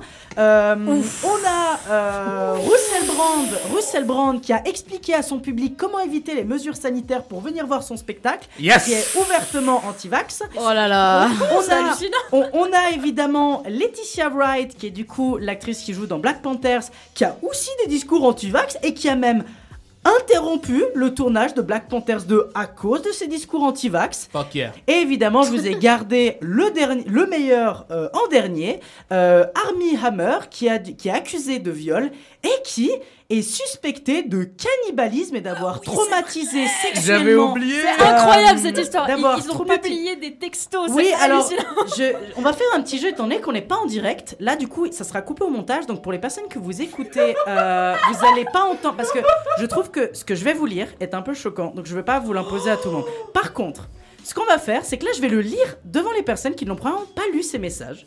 Euh, et du coup, vous allez avoir un plan de coupe et vous allez avoir tout de suite la réaction de ces personnes. Yes. Attention, on est prêt? Miam Quoi Gros. C'est quoi Non, mais sans déconner, mec, Donc- c'est quoi ça C'est Hannibal Lecter cette histoire. Vous avez pas entendu le message parce que je ne me permettrai pas de vous faire entendre ça. Je trouve ça un peu Mais violent. il a des soucis un peu, non Donc, je, Non, mais- Gros je souci vous, mental. je vous laisse, je Il vous est pas laisse, net. je vous laisse Il est regarder pas net. sur euh, internet les messages qui ont été envoyés et vous vous ferez votre propre avis. Mais mec, c'est du Baudelaire, mais en pire. Ah non mais. C'est incroyable. Donc quand je vous dis que le, le casting de Mort sur le Nil est l'un des castings les plus consel du cinéma, Sauf Emma Mackey, quand même. bah de Kenneth Branagh tu dis? Et non, Emma Emma, Mackey. Emma Mackey. Emma Mackey pour l'instant on n'a rien. C'est le Mais sex non, education. euh, Pour l'instant. Pour On l'instant. vous tient au Bon, courant. euh, franchement, elle est... moi je l'aime bien parce qu'elle est féministe, donc euh, voilà. Et puis- Et elle est belge. Ouais, Et bah, il est belge. La belge. Bah, il y a des féministes qui sont des petites merdes. hein. Il y a Amber Heard déjà qui était On, féministe. on va pas en- entrer dans le Ok, ça dénonce. Allez, Bon, ça dérape, ça dérape, ça dérape, féministe, ça dérape, ça va, ça ça va. Ouais, bah, dérape. mauvais féministe, tu peux être mauvais féministe. Ça bon. dérape Après, c'est un autre débat, Roberto. euh, extrêmement veux, on peut faire ça en coulisses. Non mais taisez-vous Nom de Dieu Taisez-vous. Je veux parler de film. Taisez-vous. Euh, du coup, le synopsis, au cours d'une luxueuse croisière sur le Nil, ce qui devait être une lune de miel idyllique se conclut par une mort brutale. Ce crime sonne, sonne la fin des vacances pour le détective Hercule Poirot. À bord, enfin, euh, au bord, euh, à bord en tant que passager, il se voit confier l'enquête par le capitaine du bateau pour mener l'enquête. Une chose est sûre, le meurtrier est sur le bateau. Euh, Qu'est-ce qu'on en a pensé de ce film? Eh bien, il y a moi et Elsa qu'on a pu le voir. Et Elsa, vu que t'as pas encore vraiment pu donner ton avis sur Alors, le film, on je dit te laisse. Elsa commencer. et moi. Voilà, pour commencer. Mais oui, Euh, effectivement. déjà, Aïe. euh, Voilà. non, mais euh, voilà, un peu de syntaxe, s'il vous plaît. Euh, bon, alors, du coup, oui, effectivement, je l'ai vu avec toi. Euh, alors, moi, je suis une grande fan d'A- d'Agatha Christie, des livres d'Agatha Christie. Euh, je les ai lus de- depuis que je suis allée à la bibliothèque au cycle. Je n'arrête pas de les lire. Et Mort sur le Nil n'est pas mon préféré, mais on va dire que c'est dans mon top 3. En tant que livre, tu dis vraiment. En tant que livre, Ouais. en tant que livre. Euh, Il y avait déjà eu un film, euh, Mort sur le Nil. Je ne l'ai pas vu. Il est vachement bien. Il est bien Le- le- le et meurtre puis, dans l'Orient euh, Express. Et puis surtout, l'adaptation aussi de la BBC avec euh, David Suchet. Oui, la série, tu dis. Ouais, la Oui, série oui, je l'ai qui pas colle énormément euh, au livre. Alors que le film avec euh, Peter Ustinov prend un petit peu quelques libertés, coupe Alors. certains personnages, mais bon, c'est ça une adaptation. Ouais, exactement. Et puis bon, il faut aussi que le réal puisse s'exprimer, on va dire, euh, dans ses films. Euh, en tout cas, Mort sur le Nil, je l'ai trouvé. Alors, euh, je l'ai trouvé très, très fiable au livre, très, très fiable. C'est très, très fiable au livre. Euh, Il y a même des détails qui, bizarrement, qui ressortent, euh, des détails qui sont euh, dans le roman, qui ressortent vraiment très bien l'image. Voilà, donc la trame est vraiment bien respectée. Même les, voilà, les, on va dire les, personnages et les traits des personnages, le caractère des personnages est vraiment hyper bien respecté. Donc, donc, euh, donc euh, voilà, j'ai j'ai vraiment bien aimé. Je vous le conseille. Il est que disponible sur Disney euh, si je me souviens Ou en DVD, bien. il me semble. Ou en DVD. Ou je dis pas de euh, bêtises. à vérifier. Ouais. Mais euh, en tout cas sur Disney Et puis euh, Emma Mackey joue hyper bien. Genre incroyable. Est-ce que t'es objectif quand tu dis ça Oui. Enfin, presque. Il est en DVD. Elle où joue, je- elle joue qui, pardon, euh, Emma Mackey Emma Mackey euh, joue euh, la, la, la, la- Une meuf qui se fait tromper. Voilà, Enfin, la, meuf qui se fait. qui- Ouais. je, je sais plus le nom du mec. personnage. L'ancienne fiancée de Simon. Exactement. Waouh. Dont j'ai oublié le prénom aussi. Exact. Ouais, J'ai trop. euh, Mais elle joue Jacqueline. extrêmement bien. Elsa, t'as clairement raison. Moi, je pense que c'est c'est un des points forts du film, ce personnage. Mais même le, le- mais même l'acteur qui joue Simon, il joue extrêmement bien aussi, je trouve. C'est le cannibale? Ok. Euh, Malheureusement, mais Allez, il vous joue voulez- bien. Ça mais- vous dit de dire euh, qu'un cannibale joue bien? Allez, vas-y, va Voilà, essayer de tenter le euh, truc. On peut être cannibale et bien joué. Enfin, apparemment. cannibale. C'est quoi ce racisme envers les gens qui Pas sont lié cannibales? nécessairement, je veux Je veux dire. dire, euh, Il mange ce qu'il veut. hein. Enfin, je Bah veux dire, ouais. mon grand-père il s'appelle Hannibal. euh, Mais moi, je suis pas- végétarien, j'emmerde personne. hein. Voilà, exactement. euh, Non, peut-être pas, pas important de la placer celle-là. ça va pas passer. Non, mais ça, ça m'énerve parce qu'il il joue bien, mais voilà, c'est une grosse merde. Ah, Excusez-moi. Euh, mais. Euh, Est-ce qu'on peut diviser l'acteur de l'art non. Diviser l'acte. Non. Diviser Parce que c'est comme Tu- tu veux le Polanski. multiplier, C'est hein. comme Polanski, c'est une énorme merde, d'accord? C'est un violeur. Je vais- et il faut le boycotter. Je voilà. vais- Franchement, aujourd'hui, on a. Il y a on beaucoup trop de débats parallèles, Ouais, on, hein. est On est tendance à gauchiste déraper. aujourd'hui, par On contre, dérape hein. beaucoup, on dérape beaucoup aujourd'hui. On est sur du beurre. Mais je vais me permettre de reprendre. ou le là, Théa. Bah, en fait, je pensais à- au film, euh, à la, à la polémique avec Marlon Brando et le beurre, parce que je pensais à quelqu'un, un gros connard aussi. Enfin, bon, bon, bon, bon. Bah, je vais me permettre un Ah, peu de. d'accord. Ah, tu, tu voulais finir peut-être, euh, Elsa Ou je me Euh, de à part, euh, bon bah, euh, du coup, j'ai rien, euh, j'ai pas de blague par rapport au beurre. Pas besoin Euh, de continuer, je vais voilà, donc reprendre. donc, euh, euh, si, euh, si ce n'est que toi, tu peux faire, euh, du coup, de ton avis, un bon beurre. Du coup, utiliser le beurre glissé sur euh, ton, euh, ton argumentation. On est c'est- imprésentable, C'est de ma franchement. faute, c'est de ma faute. là, Franchement, alors t'as là, fait ce que t'as pu pour Hugo, sauver je pense ça. que t'es arrivé au pire jour pour venir. Il y a, c'est un On enchaînement. HS, là. de- On qu'on parle de cinéma fatigué, normalement. On est censé te parler cinéma. D'accord, ok. Bon, je allez, vais pas- bon, Lucas, Bienvenue dans Masterchef, édition jambon beurre. Est-ce que le sandwich au jambon c'est Édition lendemain de cuite de Théa. Euh, bon, allez, alors, euh, allez, oui. Euh, qu'est-ce que tu as pensé de Mort sur le Nil Lucas Merci. Alors. non mais transition. Vous savez, en tant qu'animateur de cette émission, c'est très compliqué de gérer tout ça, mais c'est Avec un ces plaisir. animaux là. Avec ces êtres, euh, ces êtres que, que nous adorons évidemment. Non, alors évidemment, qu'est-ce que j'en ai pensé de ce film? Bah pour moi, j'ai trouvé que c'était un film qui était quand même sympathique dans l'idée que euh, il est plutôt sympathiquement réalisé. J'avoue qu'il y a deux ou trois plans qui sont plutôt jolis. Euh, je trouve par exemple la scène de danse euh, est très joliment chorégraphiée. Elle est très joliment Ah, c'est réalisée. si sensuel. Elle est, elle est assez jolie, moi. j'ai- Ah, très sensuelle évidemment. Ah oui, c'est très sensuel. Les plans de caméra sont sympas, la lumière est cool. On s'attend pas à la fin. Ça, c'est toujours un Et peu un Emma problème. dans- Mackey qui est trop, trop, trop, qui, enfin, qui joue très, très, trop bonne. On a compris que tu l'as kiffé. Évidemment, non mais la, la- la réalisation est quand même assez sympa. euh, la lumière est cool justement, le jeu d'acteur est plutôt sympa, les gens ils sont pas trop perdus. La fin justement, on s'y attend pas trop. Moi c'est toujours un peu ce truc là des, des films d'enquête. Moi j'ai vraiment peur qu'en fait tu t'y attends de fou à la fin. J'ai eu quand même un petit doute à un moment donné. J'étais un peu en mode attends, je crois que c'est ça et ça s'est révélé vrai. Je suis un peu un génie, qu'est-ce que vous voulez? Euh, Il y a comme une, les personnages sont intéressants comme je l'ai dit. L'énigme tient quand même la route en soi, elle est pas trop mal. Bon, on parle Euh, d'Agatha Christie, frère. ouais, aussi. on parle d'Agatha euh, Christie, oh c'est vrai, mais après c'est toujours une question de comment elle sera adaptée. Est-ce qu'elle sera adaptée de mauvaise Mais là, manière tu peux et- pas mal adapter l'intrigue Ouais, principale. C'est vrai, mais oui. Non, mais alors, non, non, non, Tu suis c'est possible. Non, mais ce que je veux dire par là, c'est que tu suis le plot normalement. T'as le bon meurtrier à la fin. Certains réalisateurs sont pas assez malins pour réussir à faire ça. Et je trouve quand même qu'il s'en sort pas trop mal. Après, là où en fait il y a quand même des défauts, c'est qu'en soi le film est pas si original que ça. C'est convenu, on est C'est très convenu Voilà. parce que la structure elle est ultra simple. Euh, et encore une fois, voilà, le, le film il est sympathique, mais vraiment ça casse pas trois pattes à un canard. Euh, J'adore cette expression. Euh, et vraiment, il y y a pas, disons, vous allez le voir, vous allez passer un moment sympathique, exactement du même manière, enfin la même manière que le crime de l'Orient Express en fait. Je l'ai vu au ciné, j'ai trouvé le film ok, mais après tu l'oublies quoi. Alors franchement, moi j'avais envie de m'infliger ce que le cannibale veut À la fin du film victimes. Ouais, Ah de l'Orient ouais Express c'était mais Ah bah tu vas pas aimer, hein. tu vas pas aimer la mort sur le Mais Nil je alors. sais, moi c'est mon livre, pré- c'est mon Agatha Christie préféré. Mort sur le Nil Ouais. Ouais. Et vraiment. euh, Bah tu vas pas aimer parce qu'il est, je- il exactement dans la même ligne. Et Kenneth Branagh, vous vous souvenez pas, je l'ai démonté euh, avec Belfast. Ouais. Il y a aucune chance que ce Oui c'est vrai qu'il a sorti, il a sorti deux films dans la même année. Bah, bah, il y en a qui a Mort sur financé le Nil l'autre. et l'autre. Bah, franchement, franch- franchement, il y a une chance que tu puisses l'aimer parce que vraiment les, la trame, on va dire, et les, personnages, euh, comme j'ai dit auparavant, ils collent vraiment beaucoup au, roman.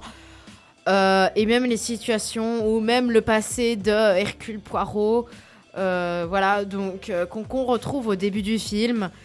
qui est vraiment bien expliqué et puis au changement de mentalité d'Hercule après ce qui s'est passé voilà on va Après, ça spoil. reste très convenu, encore mais une fois. je- je- euh, voilà c'est très convenu mais du après C'est du classique, Voilà. c'est pas plus recherché, il y a pas quelque chose qui est vraiment poussé plus loin. Honnêtement, euh, c'est sympa, Maman. mais franchement, je pense que dans... Bah, je l'ai déjà un peu oublié, mais euh, à mon avis, dans... Enfin, pas complètement, mais à mon avis, dans, dans quelques temps, Oh. je l'aurais clairement oublié. de- Oh, Théa, oh. vraiment, tu es en, en Oh, oh, extase, là, il y a quelque chose que tu veux faire. Oui, je me souviens d'un défi qu'on s'était lancé il y a deux semaines de se rappeler du synopsis d'Adam machin truc. Tu avais dit ça. Oh putain, tu avais dit, le temps. On je reviendra suis sûre après. que dans deux semaines on ne s'en souvient pas et ça me fait penser à ça. On discutera en off, parce que là, c'est vraiment euh, hors sujet, mais, mais c'est vrai. Bah non, revoyez l'épisode précédent et vous comprendrez très bien. Oh putain, j'adore. En fait, tu fais de la pub. Ok, bah t'as tout compris. Bah, c'est- c'est génial. Non, mais t'as tout non compris. mais euh, du coup je suis incapable. hein, franchement pour revenir à. Mort sur le Nil euh, c'est vraiment un film alors moi j'ai bien aimé parce que bah du coup j'aime les Agatha Christie mais euh, c'est clair que si on n'aime pas euh, tous les romans d'enquête etc Oh, ça va être out. Euh, Ouais. exactement, vous allez pas aimer, vous allez vous endormir au bout de 3 minutes. Et bah, pff, disons que c'est un film qui est bien, qu'on regarde tranquillement le samedi soir, dimanche, Pas prise de tête. le dimanche après une cuite, un théâtre. Et voilà, donc Aïe. Coup dur pour Guillaume. Aïe, aïe, aïe, aïe, aïe. Là, ça, ça enchaîne sur Théa. Le déchet vivant, mais je vais pas leur Tire barrel. D'ailleurs, Roberto. Oui, Elsa, tu veux Mais, terminer euh, avant mais de- du- d'enchaîner sur Roberto. voilà, exactement. Euh, J'enchaîne sur Roberto. Oula, euh, Oh. Non, quelque chose. euh, Oh là oula. Euh, il se fait chaud là. Euh, Eh Non, bah, il fait chaud. il fait chaud là. Ça tombe bien. non, mais vraiment, genre, c'est vraiment un film qu'on regarde tranquillement, euh, même en famille. Enfin, voilà. Non, quoique non, parce qu'il y a quand même un peu de sang. Donc, euh, limite. euh, Oh, c'est léger. C'est léger, mais quand même un peu, peut-être. On attend non. les 12 Ça ans. dépend de la famille, je pense. On attend les 12 ans. Euh, Pas de l'origine sociale. exactement. Des valeurs bourgeoises. Ouais, en vrai, c'est à tout public, mais bon, quand même. Euh, mais euh, du coup, du coup, voilà, euh, Pépouze. Bah, je prends un peu euh, le relais ce que tu avais dit avant. Je pense que c'était Lucas et t'es un petit peu aussi. Le fait qu'on oublie ces synopsis. Et moi, par exemple, le, le dernier Hercule Poirot, qui était du coup Orient Express, qui est un livre qui- que j'adore vraiment, surtout par le dernier virage de la fin, que j'adore vraiment, je l'ai oublié. Le film, je l'ai oublié Ouais, moi je sais que j'ai regardé. Ouais, ouais. Et je le regardais peut-être même deux fois, mais j'ai oublié. T'oublies. Mais en tout cas, euh, c'est, je pense que on peut relier à Lucas, du coup, mon, mon pote qui est venu de Paris la dernière fois, la Ah oui, deuxième fois, qui avait dit c'est un film popcorn. C'est un film popcorn, c'est un film qu'on peut regarder Exactement. quand on revient de- d'une teuf, quand on a un petit fonce day ou quand on n'a pas d'énergie, on veut pas vraiment Quand regarder a- un truc de Quand on a bu trop bouteilles de chasse là. aussi. Roast me. On va faire le rose de Théa un jour. Hein. Mais bref, c'est c'est tout quoi. Hugo. Écoute, je voulais dire la même chose, exactement la même chose qu'il a dit. Pour le Donc, euh, Il m'a ôté les mots de la bouche, pas pour le chasse là. Mais j'ai vu l'Orient Express il y a 2-3 ans, je sais plus. Ouais. Il y a- il y un Euh, moment, hein. Puis j'ai absolument aucun souvenir de ce Bah film ouais. en fait. Enfin, Ah ouais. je sais que je l'ai vu, mais je m'en rappelle pas du tout. Moi, je c'est souviens triste, ça, quand juste même, d'Hercule Poirot qui fait des cascades sous le train et je me suis dit, Oh, ça, je me rappelle même pas, tu vois. Moi, je Bah, me rappelle de Moi je, la me couleur rappelle de bleue. ce- moi, moi, je me rappelle de sa moustache et qu'il adorait sa moustache, Oui. c'est tout. bon, Moi, ça je me c'est le rappelle- but. hein. Moi, je me rappelle beaucoup de la, la colorimétrie du film Ouais, qui, très bleu, qui hein. avait un espèce bleu, de ouais, bleu c'est ça, âpre ouais. que j'aimais bien. Un peu un personnellement. Snowpiercer. Mais c'est parce que- pardon. Crunch, crunch. Crunch, crunch, La politesse. Mais en tout cas, c'est c'est un peu ce, ce côté, si je viens bien avec le, le- le- la photo qu'on a, parce que vous, vous voyez pas les écouteurs, mais on a des photos qui montrent un peu les films qu'on regarde. Ouais. Et la photo qu'on a en ce moment, le poster, si vous voulez, Ah, je sais c'est pas ce qu'on- rouge. Bah, c'est rouge. Et Oui, oui, justement, la fait colorimétrie, la, colori- Ouais, la- la colorimétrie, elle est vraiment beaucoup plus euh, vers le rouge-orange. euh. Après, c'est un c'est choix cette, euh, artistique parce que c'est vrai que c'est pas très C'est nuancé, ce c'est vraiment très clair, rouge, bleu. C'est Chaleur, Égypte, pharaon. exact. Ouais. Et En vrai, puis c'est ça, après, c'est- la Sibérie fait froid, puis Eh, c'est tout. froid, bleu, glaçon, nickel, rouge, chaud, désert, nickel. Allez, payez-moi. Pas de. Eh ben, euh, Allez, vas-y, c'est raison, à part ça, Allez. raison de plus pour dire que ce film est assez convenu parce qu'il met un Très code couleur extrêmement Ah reconnaissable. Et comme ça, il a pas besoin de. À mon avis, hein, j'en sais rien, je l'ai pas vu, mais c'est quand même un truc assez. euh, assez bateau Ouais, ouais, euh, ouais. de mettre de la couleur comme ça et comme ça t'as pas besoin de plus annoncer les gens ils disent ah c'est rouge ah bah il fait chaud Ça Bah, voilà. s'écarte pas beaucoup des codes classiques, on va dire. Ouais. il faisait chaud aujourd'hui C'est hein. très numérique d'ailleurs. Oui, aussi, C'est oui. méga numérisé. En vrai, le, le film est très numérique. hein. Il y, a, il y a masse de trucs en numérique et ça se voit. Oh, mon Comment Dieu, comment ça ça se voit Bah, par exemple, il y a des. Tu, tu vois qu'à un moment donné, ils arrivent en bateau et ils vont entrer dans une espèce de. hum, Comment on appelle ça? De, de, Pas de cité dans la roche, mais oui, c'est une cité dans la roche. c'est Ça s'appelle de- une tombe, Lucas. C'était une tombe dans le film Je sais plus si c'était c'est un, un tombeau. ça a dû C'était un, oui, c'était un tombeau dans la roche. C'est un espèce de grand tombeau dans la roche. Et quand tu vois avec un, un plan large, bah en soi, tu vois que c'est méga numérique. Enfin, genre ça sent. Ou sinon, quand, euh, quand ils vont à Petra, quand ils vont à la Petra, là oui. ça, Quand ils vont à Petra, Ils vont à c'est Petra. méga. À la Petra. Ça n'a rien à voir. Ah, ah, non, attends, attends. Si, si, Petra, genre, Jordanie Non, Non, mais ils vont pas à Petra. Ils vont à un truc qui ressemble à Petra, mais c'est pas Petra. ouais la vallée des rois ou une Petra, connerie du en genre Jordanie, effectivement. La vallée des rois n'a pas de Petra. Attention, fact-checking, je me permets. la Petra, géographie pour les débutants Non, Petra, c'est en Jordanie. Ouais. Ouais, dit. ouais. Oui, mais ils sont à la Petra. Au bout d'un moment. la Petra Au c'est bout d'un moment. le Oui. nouveau le nouveau bar branché En tout cas, en tout Bah, cas, ça me fait un peu un petit peu penser à, à- à Indiana Jones, le dernier qui était sorti avec les aliens, où ils avaient Pancho Diaz, du coup un Mexicain qui film, apprend en quechua, du coup Non, un, non, un non. langage qui vient du Pérou, au Non. même temps à Indiana Ne, Jones. ne parlons pas de ce film. Hollywood Je ne veux pas, je ne veux pas qu'on parle de ce film.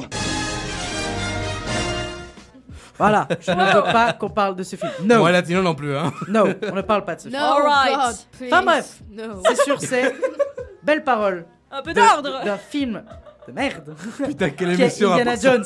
Je ne veux pas qu'on parle de ce film. Il est, il est horrible. Indiana Jones, c'est une horreur. Ce- Celui-là, c'est une horreur.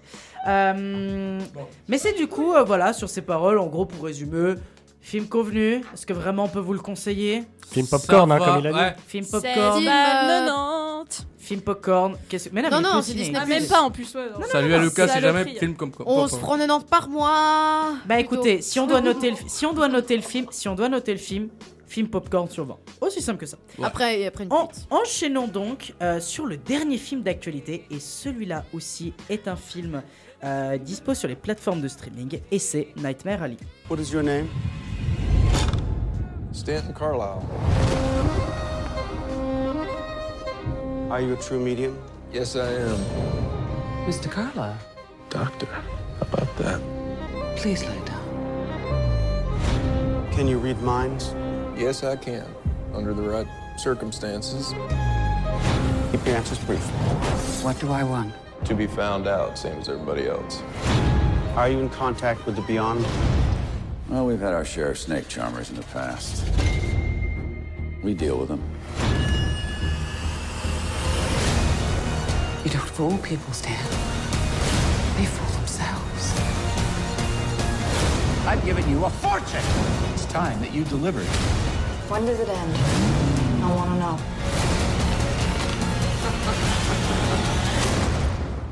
Nightmare Alley est donc le dernier film de Guillermo del Toro, qui est en fait un, un espèce de drame slash film noir avec euh, en son casting un casting plutôt sympa parce qu'on a Bradley Cooper, Kate Blanchett, Rooney Mara, Tony Collette et William Dafoe. Je t'aime William Dafoe, je t'aime tellement. Euh, yeah. le synopsis, donc suivi par son étrange passé inconnu, le charismatique Staten Carlisle. Oh la Atchoum vache. Atchoum Quoi ce nom de Oh merde Vas-y, vas-y, Aucun vas-y. charisme. Vas-y, Je Lucas, retente. t'as la force, vas-y. Je vais, je vais le tenter.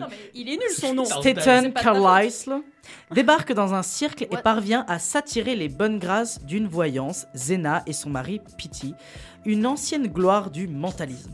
S'initiant auprès d'eux, il voit là un moyen de décrocher son ticket pour le succès et, déci- et décide d'utiliser ses nouveaux talents pour grimper au sommet de la gloire et de la richesse. Donc évidemment, Guillermo del Toro, plus tellement besoin de le présenter, mais très très grand réalisateur euh, de films fantastiques avec le merveilleux Labyrinthe de Pan, de Shape of Merci. Water. Enfin bref, beaucoup de très très... Et aussi évidemment Hellboy, hein, les deux Hellboy. Euh, des très bons films, des très très grands films de manière générale. Euh, ou en tout cas, après on peut débattre sur la qualité des films, mais en tout cas, ce qui est sûr, c'est que...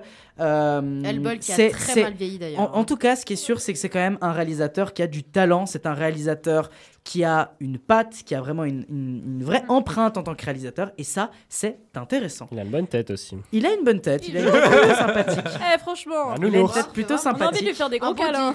Un beau. Qu'est-ce qu'on pourrait dire? Bah déjà, qu'est-ce qu'on peut dire de son film? Alors moi déjà, je voulais le voir à sa sortie ciné, malheureusement, je n'ai pas réussi, et donc été très content de pouvoir le découvrir euh, en streaming ensuite. C'est un remake d'ailleurs. C'est un remake d'un film qui existait Ouais. déjà, c'est vrai. Je, tu, tu fais bien de le préciser. Mais du coup, qu'est-ce que j'en ai pensé de ce film? Parce que je suis le seul à l'avoir vu. Euh, et ben, déjà, bah, c'est quand même un très bon film. C'est quand même un film sympa. C'est un bon film qui n'est pas exempté de défauts, d'ailleurs. Euh, je pense que c'est pas le meilleur de, des Del Toro, vraiment pas. Je pense que déjà, euh, bah, déjà de Shape of Water était meilleur. Et je pense qu'il y a d'autres films de Del Toro qui étaient quand même meilleurs que celui-là. Mais, quand même, euh, mais quand même, à mon avis, je trouve que c'est un film plutôt sympathique. Déjà, je trouve qu'il est merveilleusement bien réalisé. Il y a une vraie réflexion autour de la réalisation, euh, notamment en termes d'ambiance, je veux dire en termes d'éclairage, en termes euh, de musique, en termes de plein d'éléments, en termes vraiment de, construction des plans. Il y a quand même des trucs assez sympathiques euh, qui sont faits. Et franchement, l'espèce d'ambiance sombre qui s'en dégage, donc un peu film noir, elle est parfaitement bien gérée, notamment euh, justement avec la musique, mais aussi avec la légère dose de gore qu'il y a, euh, qui est très caractérisée dans le cinéma de Del Toro. Les acteurs sont au top, franchement, surtout l'acteur principal, donc Bradley Cooper, franchement. Il gère, mais c'est Bradley Cooper, donc en vrai, il y, a- il y a peu de films où le Il mec est aussi mauvais. quoi. Bah franchement, il a plus vraiment besoin de faire ses preuves. Bradley. Euh, C'est en comme soi, Pattinson, ça- mais presque. en, en soi, ce, ce film, c'est vraiment un drame dans toute sa splendeur, euh, vraiment dans l'espèce de montée d'un personnage jusqu'à sa descente qui sera radicale. Donc en fait, les décors sont magnifiques et en soi, même la fin, franchement, la fin est très très cool. Je pense que c'est une des meilleures fins de Del Toro, je trouve. J'ai beaucoup aimé sa fin, euh, qui fait d'ailleurs écho à quelque chose dans le film qui revient euh, plusieurs fois et, et je trouve que dans la situation dans laquelle le personnage principal se retrouve, ça a euh, vraiment un impact très très fort. Donc en soi, le, le film est intéressant sur ces aspects-là. Maintenant, j'avoue, il a des défauts. Et il a des défauts qui sont quand même assez importants, notamment le fait qu'après 1h30, donc à savoir, il y a un moment où l'histoire ne se passe plus au même endroit, euh, donc après à peu près 1h30 de film, il y a un moment, à mon avis, bien de 30 minutes, voire un peu plus, où bah, il y a vraiment un ventre mou, quoi. Franchement, il y a un espèce de vide euh, dans ces 30-40 minutes où on se fait un peu chier, quoi. Honnêtement, on s'ennuie pas mal, c'est pas intéressant, t'es pas... Il, ouais, il ça- dure combien de temps, pardon? Il dure un truc genre euh, 2h30 Il est long, hein, Ouais, me semble. 2h30. Ouais, ouais, Si en plus, 2h30 il y a et c'est un- peu long. C'est sincèrement, c'est un Ça peu fait long. encore plus long s'il y a 30 minutes qu'il n'y a rien. Voilà, c'est ça. Et, et vraiment, le, le film est un peu long. Maintenant, le problème étant que ces 30 minutes-là, malheureusement, on peut pas vraiment les retirer du récit parce qu'elles ont un sens et elles donnent quelque chose. Le problème, c'est que pff, vraiment, elles cassent un peu un rythme, je trouve. Là C'est où il y mal fait avait. ou c'est comment Hein C'est mal fait. Non, mais c'est juste que je sais pas, il y a le, le récit, on va dire, ralentit beaucoup. Av- Disons le, ralen- le, le film pendant une heure et demie est toujours dans un espèce de truc où ça avance, ça avance. Là, pendant 30 minutes, on a beaucoup ralenti. Ça avance toujours, mais c'est au ralenti. Et après, ça va reprendre. hein. C'est pour ça qu'après, vers la fin, là, on, on repart à donf. Il y a vraiment un truc qui est intéressant, ça repart, etc. Mais c'est vrai que malheureusement, hmm, c'est un peu long. Et c'est d'ailleurs le moment où je comprends pas certaines choses, notamment. euh, je comprends pas la logique de pourquoi le docteur euh, aide le personnage principal. Et en même temps, il y a aussi un truc, c'est que pendant, pendant ce moment-là, il y a un rebondissement de situation, mais que tu vois dès que tu vois un personnage, tu dis ok, je sais ce qui va se passer. Et, et tu le prédis, Ah, mais merde. vraiment 30-40 minutes à l'avance, tu sais ce qui va se passer. T'as un pressentiment énorme, et quand ça revient, tu fais bon bah pff, ouais, pas étonnant quoi. Vraiment pas étonnant. Du tout, du tout. Donc, enfin bref, euh, tout ça pour dire que Nightmare Alley est plutôt un film sympathique, plutôt un bon film en soi. Moi, je, je trouve quand même le film intéressant.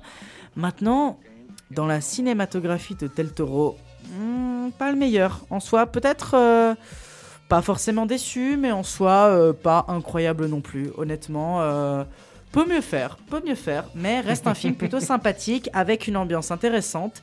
Et je me pose un peu la question de est-ce que je vais énormément le retenir parce que je ne pense pas. À part pour ces premières une heure et demie. Je pense que pour ces premières une heure et demie, je pense que là, je vais quand même avoir une bonne réflexion. Tout ce qui se passe autour du cirque, euh, je pense que je vais quand même le garder en tête. Parce qu'il y a quand même des plans qui sont magnifiques. Il y a, un truc sur les, sur les rapports humains qui sont très froids, euh, qui sont catégorisés par enfin, Del Toro. Donc, les rapports humains, je veux dire, les rapports humains d'une certaine partie et comment des gens peuvent un peu résister à ces, euh, à ces, on va dire, à ces interactions qui sont très froides dans un monde assez sombre. Et donc, je pense que pendant une heure et demie, c'est très intéressant. Après, le reste du film, peut-être un peu moins, je dois l'avouer. Voilà, ça c'était un peu mon, petit retour sur le film. Je ne vois que personne a forcément envie de rebondir sur, euh, sur tout ça. Et en vrai, pas trop mal non plus. Comme ça, ça va nous permettre un peu d'enchaîner euh, bah, sur déjà sur un petit moment euh, musical. Voilà, on va vous envoyer. Euh, bon, le, le problème étant que la musique normalement c'était pour les personnes qui étaient en live, mais vu que nous ne sommes pas en live, et bien du coup ça va nous servir juste à avoir une pause pour nous, voilà. Euh, mais en tout cas, on revient euh, juste après cette interlude pour vous parler du débat De sexe. autour du sexe, autour de la sexualité. Le queue. Enfin bref, beaucoup de très bonnes choses.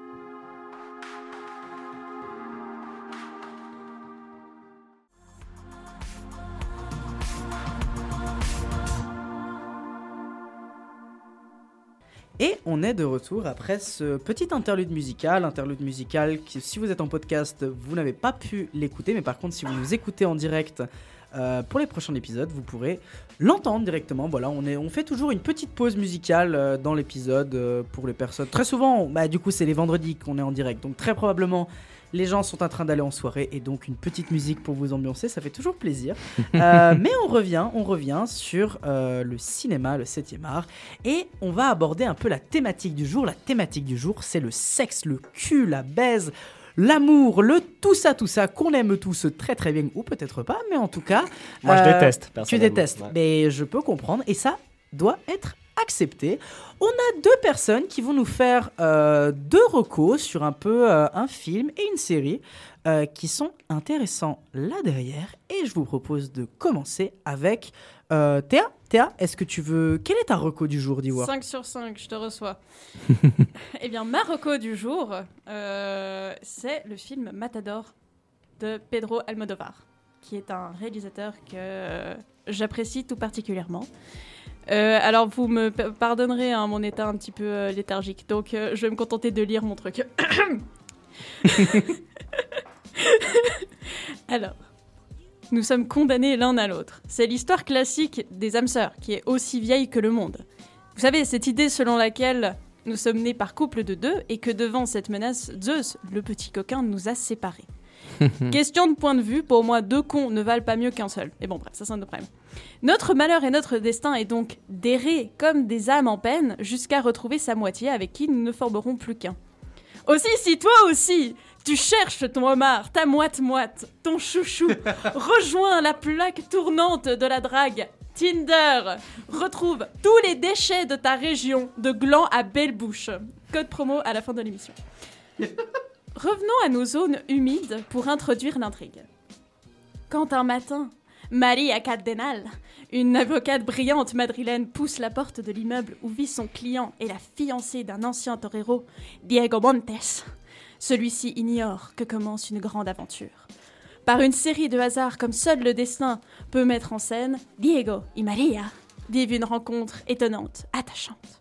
S'étant croisés à maintes reprises sans jamais avoir pu se rencontrer, ils semblent se connaître depuis toujours et ne former qu'un. Belle histoire d'amour, hein. Sauf que j'ai tout inventé et j'ai totalement pompé ça au synopsis de Coup de foudre à Notting Hill. Pour cause, nous n'allons pas du tout parler d'histoire à l'eau de rose toute pourrie, mais de sexe. Si Maria et Diego sont effectivement des âmes sœurs au sens mythique du terme, ce sont surtout deux tarés de nécrophiles que la mort fait respectivement mouiller et bander. Putain, mais on a déjà parlé de Yes. cannibales et tout, là, c'est c'est la soirée. hein. Ah, vous Yes. allez voir. Dans cette fable excentrique et tantrique, Almodovar, donc réalisateur ibérique si ça vous avait échappé, comme à son habitude, défie les codes et les mœurs en montrant ce que la société espagnole et les institutions de l'époque refusent de laisser paraître. Les sentiments, le sexe, la violence des valeurs chrétiennes, la misogynie crasse de certains hommes, l'homosexualité, etc., etc. Véritable émulateur de la movida madrilène, cet autodidacte n'a jamais peur de jouer avec les limites de l'acceptable, de l'absurde et du ridicule, quitte à tomber dans le burlesque à l'occasion, voire dans le kitsch. Et ce n'est un secret pour personne, arrivé à ce point, mais je suis très friande des blagues salaces et sous-entendus graveleux, auxquels je participe quand même grandement aussi. Les gens acquiescent. Notamment dans cette émission. Exact. Pourtant, le film que je vous propose aujourd'hui pour répondre à cette thématique n'est pas facile à aborder.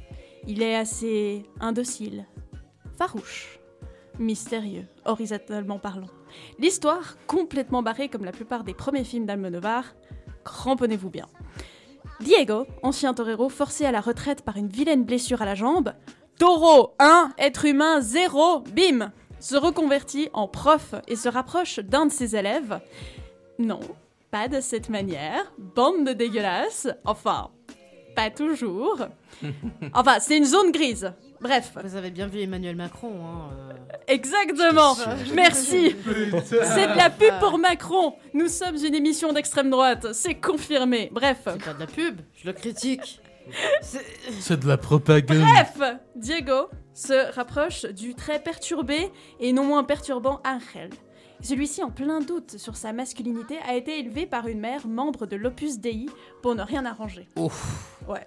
Et en parallèle, et je vous jure qu'à la fin, c'est plus des parallèles, c'est un carrefour bangladais, Maria, la brillante avocate de tout à l'heure, qui a la méchante habitude de tuer ses amants avant leur orgasme, se Yes. met à la recherche de l'ancien torero.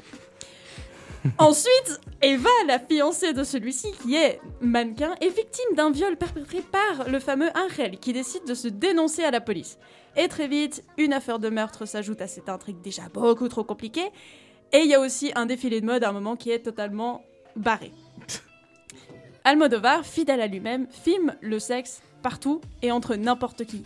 Et d'ailleurs, dès le générique, ça gicle. Enfin, plutôt ça se retient de gicler partout. C'est beaucoup mieux que pas mal de gens. Bref.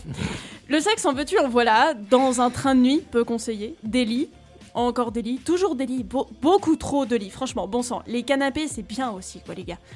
Les allées sombres, des avions, entre hommes, entre femmes, femmes, hommes, vieux, jeunes, trop vieux, bien trop jeunes, consentis, incestueux, et pourtant, ni plombier, ni facteur, ni lave-vaisselle en panne.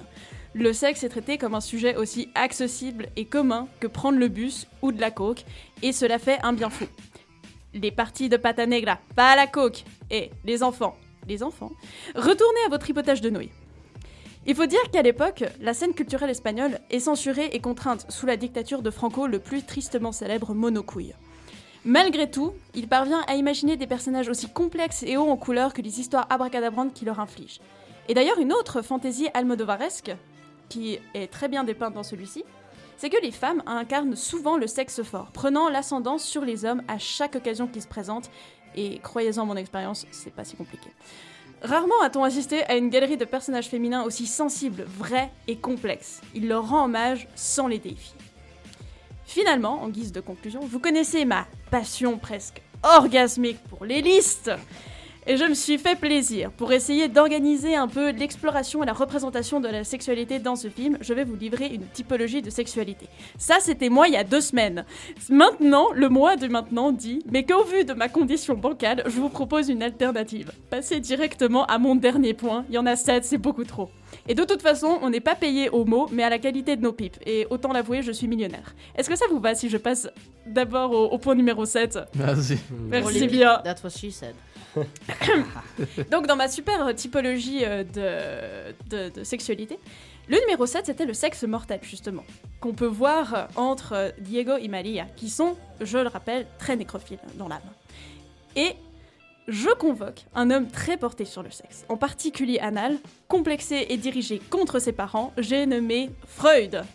Le dernier acte lui aurait tout particulièrement plu, en ça qu'il présente un concept de psychologie assez connu, celui de Eros Thanatos, donc du désir et de la mort, ou pulsion de mort. Alors, bon, euh, ça vaut ce que ça vaut comme analyse. Moi, j'ai fait socio, pas psycho, hein, voilà. Mais grossièrement résumé, est-ce que vous aimez la vie? C'est cool la vie, non hein? Ça dépend. Le Oui. plaisir aussi, hein? Oui. 8 sur Franchement. 10. 8 sur 10. Non Oui. mais oh, oh Je dis oui. Ne niez pas bande de petits filous, hein Eh ben Freud fait l'hypothèse inverse. Il y aurait des formes de résistance au plaisir et à la vie qui conduiraient les gens à vouloir mettre fin à leur jour et bloquer le trafic ferroviaire. Alors n'étant pas nécrophile moi-même, hein, j'aime bien quand la personne est réactive, je ne pourrais vous livrer mon appréciation de cette idée, toujours est-il qu'Almodovar s'appuie sur cet imaginaire pour la résolution de son histoire. Puisque lors d'un dernier chassé-croisé, les amants meurtriers peuvent enfin épancher leur pulsion érotique dans une mise en scène à leur image, qui file la métaphore de la tauromachie et du duel de mort. Dans le dernier souffle, souffle s'échappe un râle de plaisir, de satisfaction et de plénitude. Et nota bene, pour vos prochaines séances de moules frites, bah, prévoyez une peau de taureau, des costumes de torero, des capes, une cheminée, un revolver, du vin, un revolver, des roses, un chalet dans les bois et une éclipse. Non, merci. Tu as fini? Oui. Waouh Formidable. Eh bien, merci beaucoup Théa euh, pour, euh, pour cette analyse très intéressante. Euh, J'avais beaucoup trop de vannes à dire Vous en voulez une qui est géniale Allez, pour le plaisir. Je me Numéro pour 1, banane de le journée. sexe marital. Vous savez, le bon vieux missionnaire sans capote qui finit souvent sur un gamin. Yes Ok, ça dérape. Ça dérape, ça. ça dérape, ça dérape violemment. Euh, je ne veux pas me porter garant de ce qui vient d'être dit. Fréquence banane ne promeut pas de. Public Je me désolidarise. Je crois qu'en une seule phrase, t'as détruit tous les statuts de fréquence banane. Je crois que euh, on est pile dedans, mais ça fait plaisir. On est pile dedans. That's what he said. Nickel.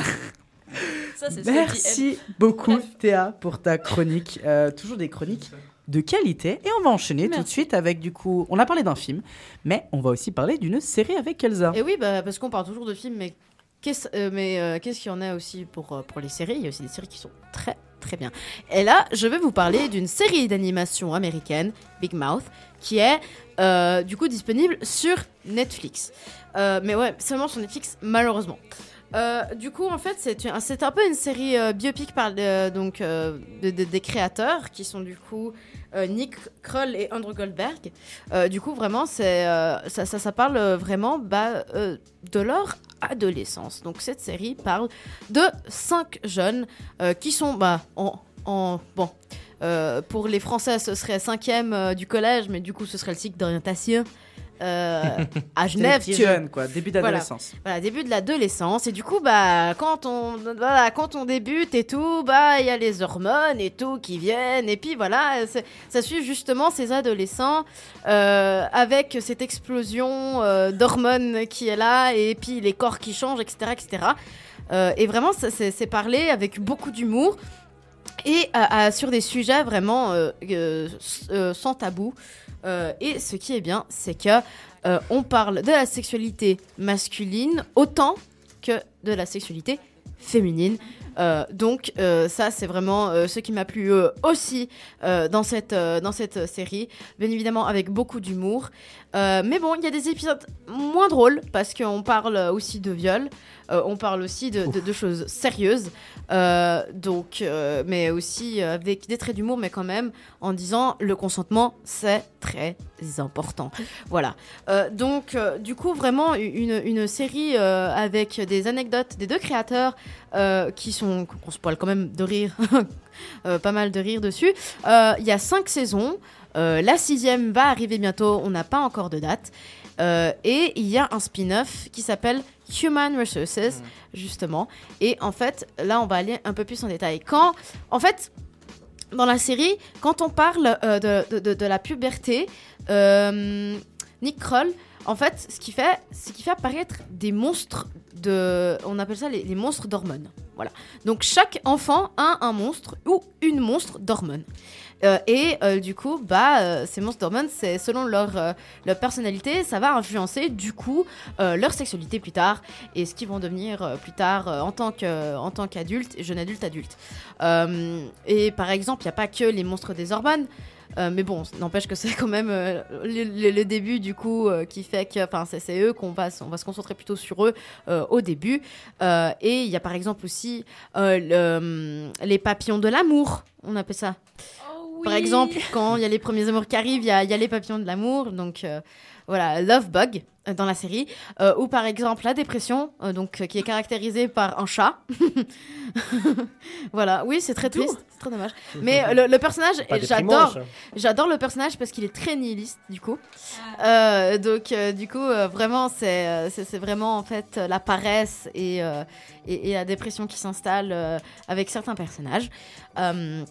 Et euh, par exemple aussi euh, les moustiques, c'est un petit, un petit monstre que- qui sont caractérisés par des moustiques, euh, du coup qui sont les angoisses, les petites angoisses que les certains personnages peuvent, peuvent aussi, aussi ressentir dans la vie de tous les jours et tout avec leur sexualité, voilà, enfin. Euh, et vraiment, euh, ça parle par exemple euh, des épisodes de- sur la masturbation, voilà.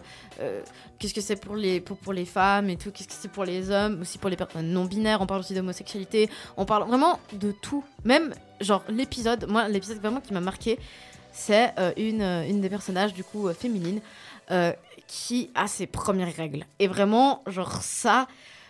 c'est vraiment quelque chose qui m'a marqué parce que je me suis tellement reconnue dans le personnage dans le sens que on se regarde avec dégoût, avec la serviette hygiénique épaisse de 10 cm. vraiment, on se dit, euh, ah, qu'est-ce que c'est de la merde. lourde. Ouais, vraiment, genre, lourde aussi. Et puis vraiment, euh, c'est. Voilà, et puis même, genre, il y a toujours des merdes qui arrivent quand on porte des pantalons blancs ou des choses blanches. Non, mais il y a toujours des merdes tout court. Tu sais, Oui, assis sur une chaise. Voilà. Et d'ailleurs, euh, c'était pas aussi le principe de alerte rouge? De Ouais. de- Oui. de- d'iconiser euh, un passage euh, à l'adolescence à travers Exactement. un animal. Et- et- exactement. Film qu'on a discuté dans Mais là, c'est 4. pas, c'est pas des animaux. Enfin, si, il y a- il y, a des animaux. Donc, par exemple, pour, euh, pour le chat, qui est euh, la personnification de la dépression. Mais c'est vraiment plusieurs monstres qui sont. Voilà, t'as le monstre des hormones, t'as le monstre de l'amour. Voilà, exactement. Et justement, euh, Human Resources, donc le spin-off qui vient de sortir, euh, la série qui vient de sortir, euh, se concentre justement sur la, on va dire, l'entreprise des ressources humaines, mais pour les humains, du coup. Donc vraiment, en fait, ça, ça, ça vraiment comme une, comme une entreprise. Et là, par contre, on se concentre sur les adultes et pas sur les, les ados ou les pré-ados. Donc voilà. Euh, Il y a aussi un personnage euh, que j'aime bien, donc, euh, donc un enfant qui s'appelle Jai qui est vraiment genre fucked up. Alors lui, c'est. Il, voilà, il a une relation avec les coussins qui sont très particulières. Euh, et du coup, qui est joué par Jason Mantzoukas. et qui est euh, euh, et qui est euh, du coup le euh, inspecteur Pimento dans Brooklyn Nine-Nine. Oh putain Yes Et du coup, il est incroyable. Et genre je, vous conseille vraiment euh, et du coup c'est vraiment genre euh, une série qui voilà parle sans tabou euh, de, de, sentiments de sexualité ouverte ou, voilà c'est vraiment très ouvert comme comme série pas de tabou et euh, elle, est, elle est très marrante et je peux que vous la conseiller et dès que vous l'avez fini allez voir Human Resources Merci beaucoup Elsa de nous avoir du coup conseillé une série. C'est vrai qu'on parle pas énormément de séries dans cette émission. De temps en temps, on en cite une euh, quand euh, elles sont de bonne qualité. Et c'est vrai qu'en ayant aussi regardé Big Mouth, c'est vrai que c'est une série de très très bonne qualité. Merci les filles de nous avoir présenté euh, ces deux films. Je vais juste me permettre vite fait de faire un, élément en plus, parce que moi aussi je vais vite fait vous, vous conseiller un petit film. Voilà, je vais pas faire long parce que c'est vrai que j'ai pas pu véritablement beaucoup travailler dessus. Euh, mais si je peux juste vous conseiller un truc un peu mystère, on va dire, je vais pas plus vous en parler. Mais si vous ne connaissez pas, je peux vous conseiller Nymphomaniac de Lars von Trier. Donc il y a deux parties de ce film. Alors justement, je vais pas beaucoup vous en dire. Enfin, je vais pas vous en dire grand chose. Mais déjà d'une part, si vous allez voir ce film ou si vous regardez ce film, allez-y avec des très très grosses pincettes parce que c'est un film qui est assez Couille. choquant, qui est assez dur, qui est un film qui est violent. C'est un film qui, comme un peu un film de Gaspard Noé, ne vous laisse pas du tout de marbre. C'est un film qui est très dur et c'est un film qui parle de la nymphomanie. Est-ce que par contre, euh, ce qui est peut-être intéressant dans ce film, c'est que ce qui peut-être est intéressant justement, c'est que vous voyez ce film et qu'après vous allez regarder les avis sur internet et notamment les critiques qui en sont faites autour de la représentation de qu'est-ce que c'est la nymphomanie. Parce qu'il faut quand même le dire, la nymphomanie est une maladie et c'est pas quelque chose à prendre à la légère. Et c'est vrai que malheureusement, ce film, donc Nymphomaniac, euh, peut-être le représente pas d'une manière super cool, euh, malheureusement. Et pourtant, c'est un film qui est extrêmement intéressant. C'est pour moi un très bon film, mais qui pose des grandes questions. Et c'est pour ça que le film est très bon, c'est que j'ai pas vraiment envie de vous en dire beaucoup parce que moi quand je l'ai découvert, je l'ai découvert un peu au hasard, je l'ai découvert vraiment en me disant bah ça doit pas être si et en fait si, c'est une énorme claque dans la gueule. Positif ou négatif, à vous de le décider.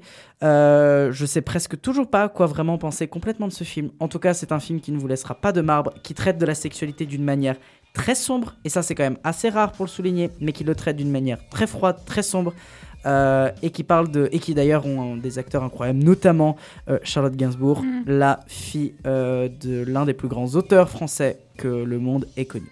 Théa, peut-être tu veux vite rebondir ouais, dessus avant d'enchaîner que, sur le débat du jour. euh, sans entrer trop dans les détails, parce qu'il se passe beaucoup de, films de choses euh, dans Mhm. ces deux films, euh, est-ce que les retours étaient aussi positifs sur euh, la représentation d'autres types de sexualité? Mais je crois que dans Nymphomaniac, y a- y a, à part la représentation de, de, de- de- justement la nymphomanie, il n'y a pas d'autres formes Il de semble représentation. font il pas du bondage ou quelque chose comme ça. Oui, il y a du Ouais, bandage. hein. Il y a du sado, il y a du Il y a beaucoup, il me semble. Il y a, il y a ce genre de trucs-là euh, qui, sont, euh, qui, sont, euh, qui sont représentés. Mais, euh, mais voilà, disons, euh, j'aimerais bien en fait bien. euh, Enfin, je vous le conseille parce que du coup, il m'est un peu venu à l'esprit. Je veux pas plus en développer là-dessus.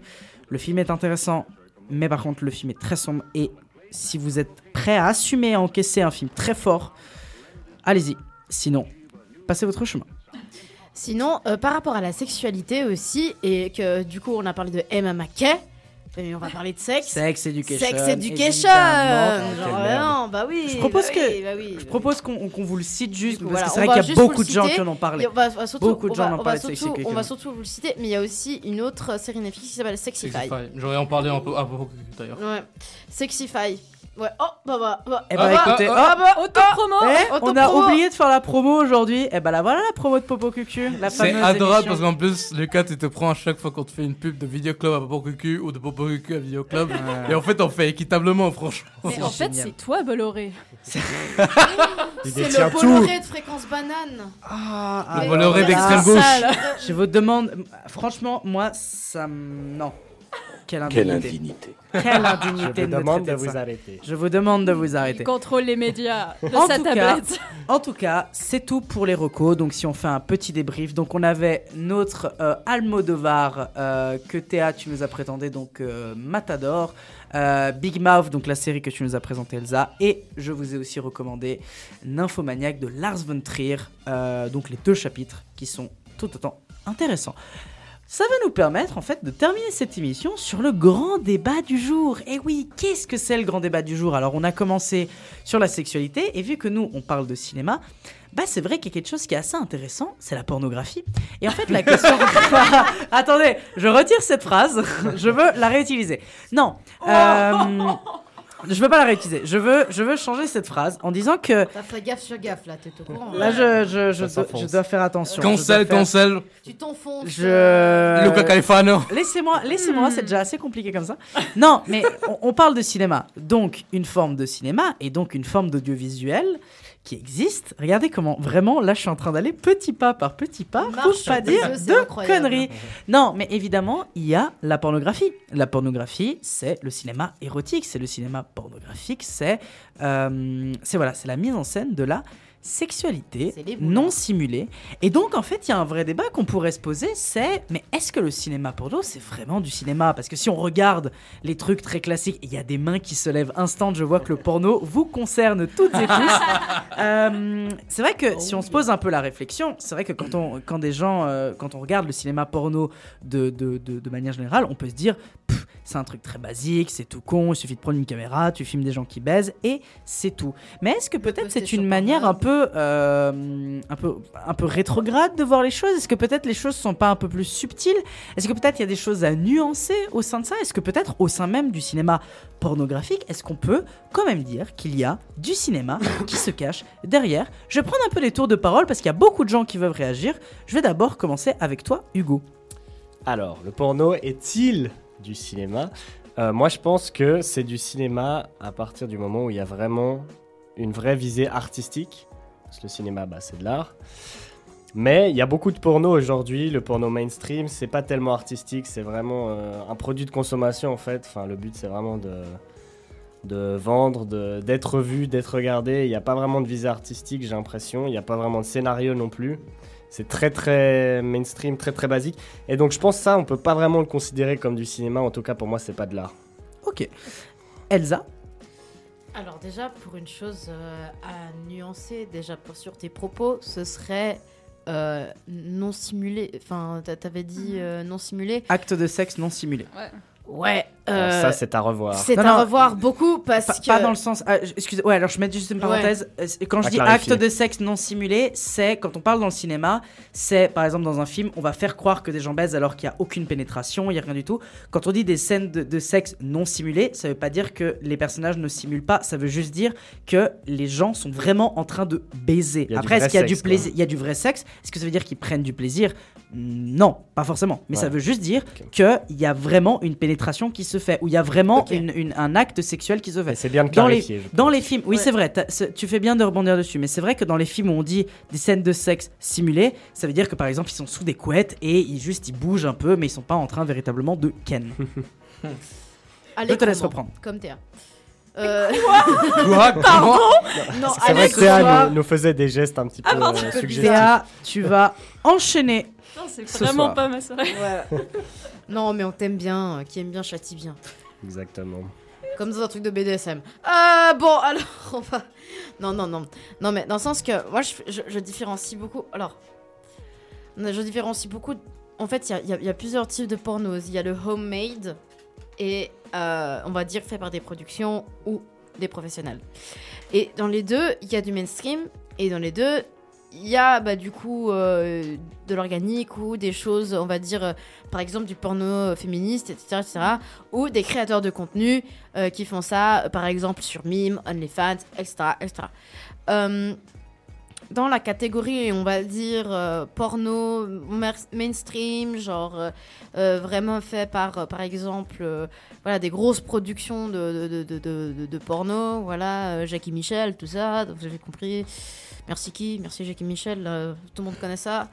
Euh, et du coup, ça vraiment, euh, même d'un point de vue éthique, des fois, ça pose problème. Ah, mais terrible, terrible. Euh, des fois, ça pose. Des fois. C'est une des grandes Allez, questions de ce on va soir dire hein, autour de la question 80 de l'éthique du porno. ouais. Qu- 80% du temps, euh, des fois, bah, il n'y a pas de consentement, c'est mal géré, des castings euh, sont faits vraiment, euh, vraiment très Bah, dégueulassement. D'ailleurs, ils ont été empêtrés dans pas mal de scandales hein, ces derniers temps. Et- exactement, et surtout Nikita Bellucci, euh, qui, euh, donc une actrice porno, euh, féministe, etc., TDS et tout, qui du coup dé- dénoncé beaucoup ça. Voilà, comment les actrices porno sont, on va dire, traitées dans l'industrie, et c'est vraiment voilà le- les choses les plus dégradantes. euh, au possible. Donc, donc voilà, il faut vraiment faire le point sur, sur ces choses-là. Si vous voulez faire du porno, que ce soit homemade ou que ce soit dans des grosses productions, faites-vous respecter. Euh, dans le sens que euh, il faut que vous soyez consentante pour Mais du coup, absolument mais tout. Est-ce que Pour toi, à la du coup, question- ouais, est-ce que pour toi, du coup, le porno est du cinéma ou Bah, pas dans, dans le sens que euh, moi je trouve que euh, moi je, je trouve c'est c'est assez compliqué parce que quand, quand c'est des grosses productions et que comme a dit Hugo vraiment il n'y a pas on cherche euh, on, on, on cherche pas à euh, faire euh, enfin à, à sortir pas j'ai envie de dire à sortir du lot des autres boulards. Parce que vraiment genre ça me fait penser à une vidéo un peu de What the Cut. Genre euh, pourquoi il y a du pourquoi il y a de la paille suce-moi. Voilà c'est un vieux. Ah oui, putain, ça me euh, fait- genre, voilà, dans, la- dans, dans, ce- dans, dans- dans ce genre de choses où c'est des vieux boulards, où c'est des boulards vraiment, genre, euh, on cherche pas vraiment de la, la- quelque chose pas de sophistiqué, mais vraiment, euh, quand on met pas en valeur, par exemple, les, les- les relations humaines, etc., ça, comme le fait le, le porno euh, féministe, euh, bah moi je trouve que c'est pas du cinéma, c'est vraiment genre juste. euh, Ouais, des fois, il n'y a de pas de, pas de visée artistique, pas de scénario. c'est juste Exactement. genre, suce-moi. euh, Exactement, genre pourquoi il y a de la paille, suce-moi, voilà, euh, c'est un peu, c'est un peu ça Pas quoi. du C'est cinéma, un ça. produit. Et exactement, c'est un- c'est un produit et justement. Oh, vous avez dans pas vu le, la- la blague? dans, dans, dans justement. euh, dans justement les, le, porno homemade euh, qui est euh, sur Pornhub, bah, qui est hy- hyper mainstream. Donc ça, c'est vraiment euh, de la production à la chaîne, si on peut dire ça comme ça. et vraiment pas du tout éthique, etc. Et quand je parle de créateurs, de créateurs, créatrices de contenu TDS et tout qui se sont mis à leur compte, mis, mis à leur compte, et que du coup cherchent vraiment faire euh, vraiment du, du, du, cinéma pornographique. euh, et aussi beaucoup plus ouvert, intersectionnel, etc. etc. Je pense notamment à une production lausannoise, euh, je ne sais plus. Oil Production. Oil Production, voilà, Oil Production qui, ont- qui ont même fait un TED Talk, et je vous conseille de le voir, euh, vraiment du porno féministe de qualité. Et euh, pas, je ne suis pas consommatrice personnellement, mais on m'a dit que. Un Et pote m'a dit que. un pote m'a dit que. C'est pour un ami. C'est pour un ami. C'est pour un ami. Non, mais plus sérieusement, euh, là, je- c'est vraiment du cinéma parce qu'il y a vraiment euh, voilà, une recherche, euh, une recherche de, de- pas de personnages, mais on va dire de, de recherche de citations, etc., euh, qui sont vraiment très jolies et euh, plus plaisantes que le mainstream, etc. etc. Roberto, tu avais envie de t'exprimer depuis tout à l'heure. Yes. Alors, euh, en rebondissant sur les deux, du coup. Boing. Euh, boing. Euh, déjà, il y a, il y a que, il y a pas que euh, Nikita Bellucci, c'est ça? Ouais, il n'y a pas que elle. hein. Moi, j'ai. Il y a aussi euh, la plus grande, je pense, euh, mainstream mondiale même, c'est euh, Mia Khalifa, Mm. qui a aussi beaucoup parlé contre les, les productions professionnelles. Après, je Mm. sais pas s'il y a d'autres choses ça que tu Bah, vois. dans le sens que Mia Khalifa, hein. Dans le sens que Mia Khalifa, en fait, le truc c'est que elle a, on va dire, dans le monde du porno, elle a moins d'expérience que, par exemple, Nikita Bellucci. Mais elle a fait très peu de films, Elle a fait très peu de hein. films, exactement. Elle a fait une cinquantaine de films. C'est juste parce qu'elle a fait vraiment un énorme bad buzz. Mm. Que du coup, elle, elle est très connue. Non, Mais c'est pas Bad Buzz. bah, bad buzz à l'époque, bad buzz. À l'époque, Comment ça, bad buzz dans En les... quoi Ouais, définis Bad Buzz parce qu'en peu. vrai, moi, moi, je me Non, mais permets. je dis dans mais- les, dans, Je- dans- je connais dans pas les- la carrière de Je dis euh, dans, les pays euh, justement. euh, Ah, tu dis parce qu'elle était, elle voilà. était d'origine. euh, Voilà, exactement. Ok. donc- alors bon. Voilà, ça avait créé un bad Ah. buzz et puis après good Dans- buzz. dans son pays d'origine. Dans le sens, Ouais, exactement. et- Good buzz, Elle est arabe, je m'en rappelle plus où. Exact, mais- je sais plus. où. Elle a fait parler C'est pas un parce pays, qu'elle était Roberto. typée. Elle était typée Attends, d'une non, certaine mais- manière. Mais par contre, elle a. Ce qui est intéressant, si on, on parle vraiment de Mia Khalifa, elle a fait très peu de films, mais elle est très vite devenue une Exactement. des actrices pop- porno les plus connues et les plus importantes dans Exactement. l'industrie. Et elle n'a gagné que 2000 balles. Voilà. Ça, c'est un truc intéressant. Elle a gagné presque rien d'argent euh, Bah, pour c'est ce la qu'elle avait grande fait. critique au- au- à l'industrie du porno aujourd'hui. Mais d'ailleurs, je te laisse reprendre, Roberto. Bah, du coup, déjà, euh, je voulais faire un petit parallèle parce qu'il y a euh, un grand réalisateur très connu euh, états-unien qui s'appelle, je pense qu'on le connaît tout, euh, Martin Scorsese. Ça vous dit quelque chose Ouais. Qui avait dit peu, quelque chose sur euh, le MCU, du coup, la- les Oui, films de oui, Marvel. C'est ce que je voulais dire aussi. Et Oh. qui disait du coup que c'était pas du cinéma. Ouais. Marvel, c'est pas du cinéma. C'était pour un parc d'attractions. Exact. Ouais. Parce que pour lui, c'est vraiment une. Enfin, euh, je veux pas développer les mots de Scorsese, moi je vais parler avec mes mots, c'est un peu du produit. On Ouais. produit quelque chose pour le vendre. Ah, mais Et ça fait beaucoup en, en- en parallèle avec ça. Et du coup, est-ce que les films de Marvel, c'est pas du cinéma?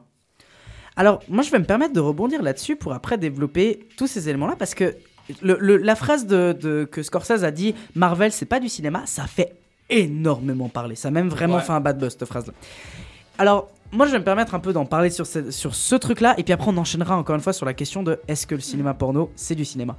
En fait, c'est intéressant parce que déjà, Scorsese, il a de la bouteille. Donc, le premier qui osera dire Oh, Scorsese, il y connaît rien au ciné, je pense que c'est des gros guignols. Je pense que, évidemment, Scorsese est un monstre du cinéma, et donc, quand il dit cette phrase, il sait très bien que Marvel, les films Marvel, c'est des films de cinéma. Il le sait très bien. Par contre, lui, ce qu'il dit, c'est qu'en fait, c'est pas des films cinématographiques. C'est pas des films qui ont, comme, comme ce qui a un peu été dit, une réflexion artistique de, du matériel cinématographique. Et en fait, quand il dit que c'est plutôt un parc d'attractions, c'est pas forcément en mauvaise chose. C'est en mode, c'est des films de divertissement, de plaisir, et c'est des films qui, en gros, euh, ont- sont construits comme une forme de parc d'attraction, comme justement une Comme montagne russe. Que- comme, et là on pourrait le rattacher Le au, porno, qui est du coup. Le porno, c'est. Je, je, je- en fait, le, le porno, c'est une manière de divertissement. C'est une Bah manière ouais. de te transmettre une émotion. Quand Marvel te balance une émotion de kiff en mode Ah putain, je suis surexcité, j'adore ce truc-là, ça me met en joie, ça me fait marrer, etc. Ça Bah, le porno, d'une certaine manière, c'est aussi transmettre une émotion. Et l'émotion, c'est l'excitation. Donc en soi, quand, le, le- quand on se pose la question de est-ce que le cinéma porno, c'est du porno? Moi, j'aimerais bien revenir aussi sur ce que tu avais est-ce dit. que le toi. cinéma porno, c'est du cinéma. Pardon, oui, pardon. Excusez-moi. Si le, est-ce que le cinéma porno, c'est du cinéma? Heureusement qu'il y en a qui écoutent. hein. Moi, je. Qu'est-ce qu'être? Mais eh, écoutez, moi, moi j'aimerais bien revenir sur ce que tu avais dit, Hugo, parce que tu disais, mais les films, entre guillemets, normaux, c'est des films qui ont une réflexion artistique. Mais justement, là, on démontre bien qu'il y a certains films qui ne sont créés que pour des raisons marketing, pour des raisons purement commerciales. Et pourtant, ces films-là sont considérés comme des films de cinéma. Donc, soit on considère que ces films-là, donc des films genre Uncharted qui sortent au cinéma, les grosses, grosses, grosses monstres productions qui sortent, mais qui n'ont pas une vraie, véritable vision artistique, mais qui sont vraiment plutôt des produits, et ou alors les Yes Man, est-ce que ces films-là, on doit dire que c'est pas des cinémas, et donc on accepte de dire aussi que le cinéma porno, c'est pas du cinéma, ou alors on accepte de dire que ces films-là sont une forme de cinéma, mais une forme de cinéma très particulière. Et le porno, pareil, c'est aussi une forme de cinéma, une forme de cinéma différente, qui n'est pas dans le truc une réflexion artistique, etc. Pas tous d'ailleurs, parce qu'il y a des films porno qui, sont un peu plus poussés, ouais. qui essayent d'avoir Film une un réflexion. et. Exactement, qui essaient de pousser la réflexion là. Et donc, je pense que j'irais plus dans la deuxième catégorie, à savoir de pas avoir un regard médisant en disant ce film-là c'est pas du cinéma, ce film-là c'est pas du cinéma. Non. La création audiovisuelle, parce que comme encore une fois c'est compliqué de définir qu'est-ce que c'est le cinéma, la création audiovisuelle est très large et à des niveaux différents on peut dire que quelque chose est du cinéma. Donc quand Scorsese dit les films Marvel sont pas du cinéma, on peut le comprendre comme ce sont des films de ciné, c'est des films de cinéma, mais est-ce que c'est vraiment des grands films de cinéma de réflexion et de vraiment artistiquement cinématographique? Là, on peut le Mais douter. t'as fait la distinction juste- Ah, attendez, il y a- euh, Théa, elle en peut plus, elle va J'en exploser. ai marre là. Non, non, non. Et je suis euh, parfaitement d'accord avec toi. Tout ce que tu viens de dire là, c'était euh, très bien, très bien argumenté, très bien euh, Présenté. Et j'aimerais aller un peu plus loin pour demander du coup quelles pourraient être les qualités d'un porno pour, que ce soit considéré comme étant du cinéma et comme une œuvre artistique à part entière? Est-ce que finalement le porno qui euh, pourrait être un peu plus inclusif, un peu plus réaliste aussi, parce qu'on n'en parle pas, mais enfin c'est ce qu'on avait évoqué avant. Quand il y a un scénario, voire pas de scénario du tout, c'est souvent des trucs totalement euh, débile qui n'arriverait jamais dans la vie de tous les jours. Et finalement, le porno, c'est quoi la démarche derrière? À quoi ça sert? Quelle est, son, quelle est son utilité si on considère que c'est du cinéma ou pas, peu importe, hors de ce débat-là? Est-ce que c'est de véhiculer des fantasmes qui sont réalistes, de, de faire plaisir aux gens, ou même peut-être avec une portée pédagogique finalement, parce que euh, on nous dit souvent ça, mais c'est vrai que on s'éduque, on va dire un peu à la sexualité, souvent en regardant du porno euh, euh, quand on est jeune, je- je- petit, mon Dieu, quand on est jeune. Et est-ce qu'on pourrait pas dire que un film porno qui aurait cette démarche un peu pédagogique, un peu didactique et euh, en plus d'être inclusif et, et réaliste, est-ce que ça, ça pourrait être un peu plus considéré comme une œuvre d'art à part entière? Bah, Ah, il veut pas euh, répondre ouais, Euh, je- J'étais désolé, là j'étais. C'est vrai qu'il y a beaucoup de gens qui voulaient bah, répondre écoutez. et tout, mais. Bah, j'ai un peu juste euh, shift euh, le, le débat, mais est-ce qu'avec ces qualités-là, pour vous, ce serait une vraie euh, œuvre euh, artistique? Mhm. Bah, déjà, qui, qui ait des, euh, des, des- des idéologies en mode euh, bah, que le, qu'il y a du, qu'il faut qu'il y ait du consentement, etc. etc. Euh, ce que fait, en fait, c'est tout ce que fait le, le, le, le, le- porno féministe déjà à l'heure actuelle. Voilà, c'est. Après, vraiment, ce, ce qui n'est pas un, un- un film porno, c'est vraiment, je pense, le homemade mais mainstream. Mm. Où là, vraiment, tout ce que tu, as, tu viens de décrire, c'est inexistant. Tu te filmes juste en train de baiser, quoi. inexistant. Exactement, c'est une sextape. Mhm. Donc, euh, c'est pas. Voilà, ça, c'est- c'est c'est- c'est de l'amatoriat, c'est pas du, du, Ouais. du cinéma. Par contre, si c'est des, voilà, des créateurs de contenu sur OnlyFans ou Mime, euh, et qui a vraiment une recherche artistique, etc., là, je peux considérer que c'est quand même du, du porno et du cinéma porno. Roberto, tu, tu voulais répondre toi aussi? Ouais, je vais faire ma petite parenthèse de petit latino tiers-mondiste. Euh, en Argentine, en tout cas, le débat est très fortement posé et euh, on considère que tel, enfin considère, il y a une grande partie du mouvement féministe qui considère que telle chose que le porno féministe n'existe pas. Après, je vais pas le défendre personnellement parce que j'en ai pas assez débattu, euh, j'en connais pas assez, mais je- juste petite parenthèse pour dire que bah, le porno, c'est quelque chose qui est très contesté et pas Mhm. que par les conservateurs. Ouais, bien sûr. Après, il y a, il y a aussi une réflexion. Vu que là, on est, on est en train de dévier vers la question de la représentation, euh, je, je pense que, bon, la, la question de est-ce que c'est du cinéma ou pas, je pense qu'on a, on a déjà un peu bien parlé autour du fait que ça dépend en fait des cas. Et il faut vraiment regarder de quoi on parle du porno. Ouais, évidemment. Maintenant, qu'est-ce que ça serait un, un porno cinématographiquement juste? C'est vrai que c'est une question qui se pose parce que la, la base du porno, la réflexion basique du porno, c'est quoi? C'est donner une excitation, c'est donner de l'érotisme, c'est donner une émotion à quelqu'un qui est du coup de l'excitation. Euh, mais du coup, il y, a- il y a une question à avoir, c'est que le porno mainstream, du porno très hétérosexuel, qui est des fois très violent aussi, parce Mhm. qu'il y y a, disons, des positions, des choses comme ça qui sont violents et qui ne sont pas réalisables dans la vraie vie. Euh, Et visé pour les hommes aussi. et pour les hommes, et voilà. Est-ce que du coup, on peut se poser la question en disant, mais en fait, le, le porno mainstream, peut-être pour certaines personnes, entre guillemets, ça peut convenir, mais ça ne convient pas à toute une partie de la population qui ne se sont pas représentées par ces formes de sexualité-là, peut-être un peu violentes, peut-être euh, avec certaines pratiques qui ne leur plaît pas, ou tout simplement parce que ce sont des pratiques hétérosexuelles, et que du coup, les pratiques sexuelles ne sont pas que hétérosexuelles, elles sont aussi homosexuelles, lesbiens, bi, Bah, pan, le- etc., etc.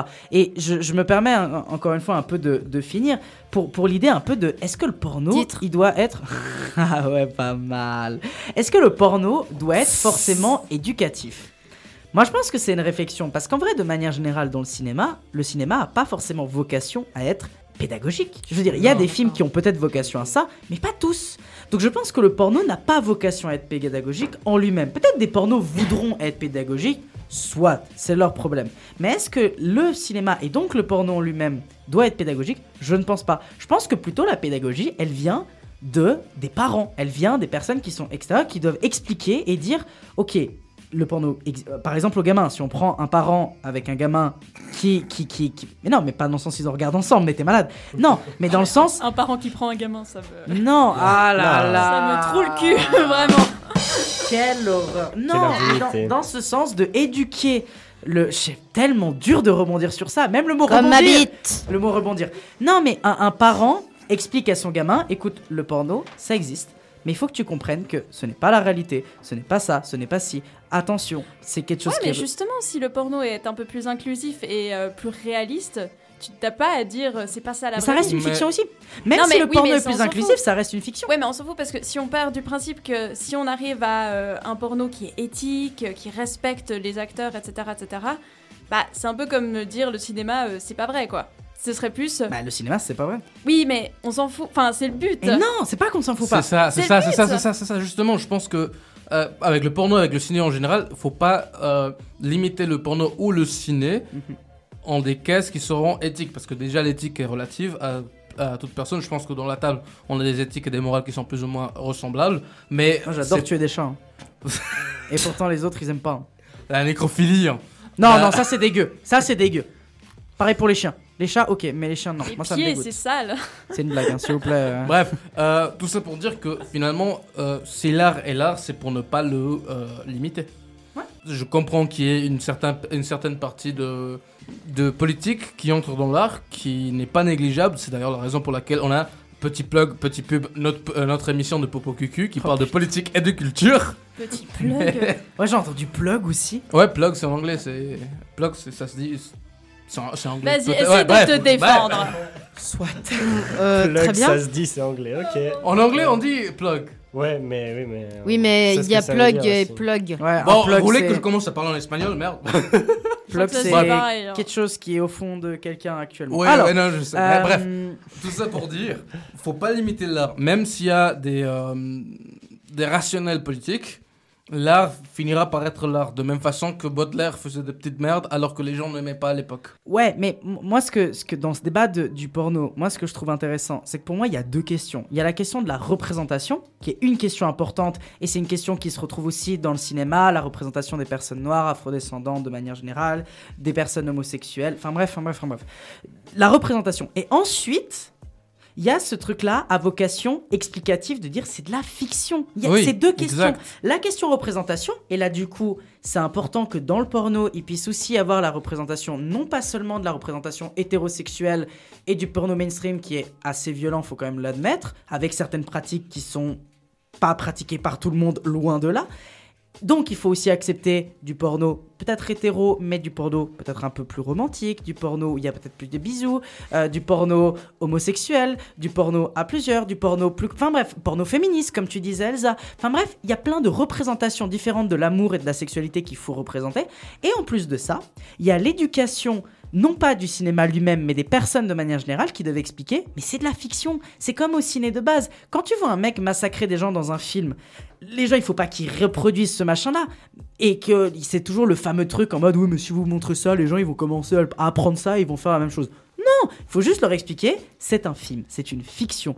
C'est une fiction qui se veut peut-être représenter quelque chose, peut-être expliquer quelque chose, peut-être vouloir se rapprocher de la réalité, mais elle ne le sera jamais. Le cinéma n'est pas la réalité parce que la réalité est tout autre chose. Par contre, le cinéma est une représentation de quelque chose, une, cinéma, une représentation qui veut parler, qui veut dire quelque chose, et donc le porno veut dire quelque chose. Quand on fait un film porno, ça veut dire quelque chose, mais ça ne sera jamais la réalité d'une certaine manière. Et surtout, ça peut devenir une source d'inspiration, parce que ça n'est clairement pas maintenant. Ouais.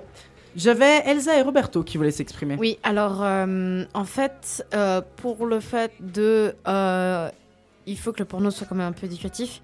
Alors, je suis d'accord que, comme j'ai dit avant, il faut qu'il y ait, il faut qu'il y ait des, des idéologies, justement, euh, voilà, plus ouvertes, etc., etc., etc.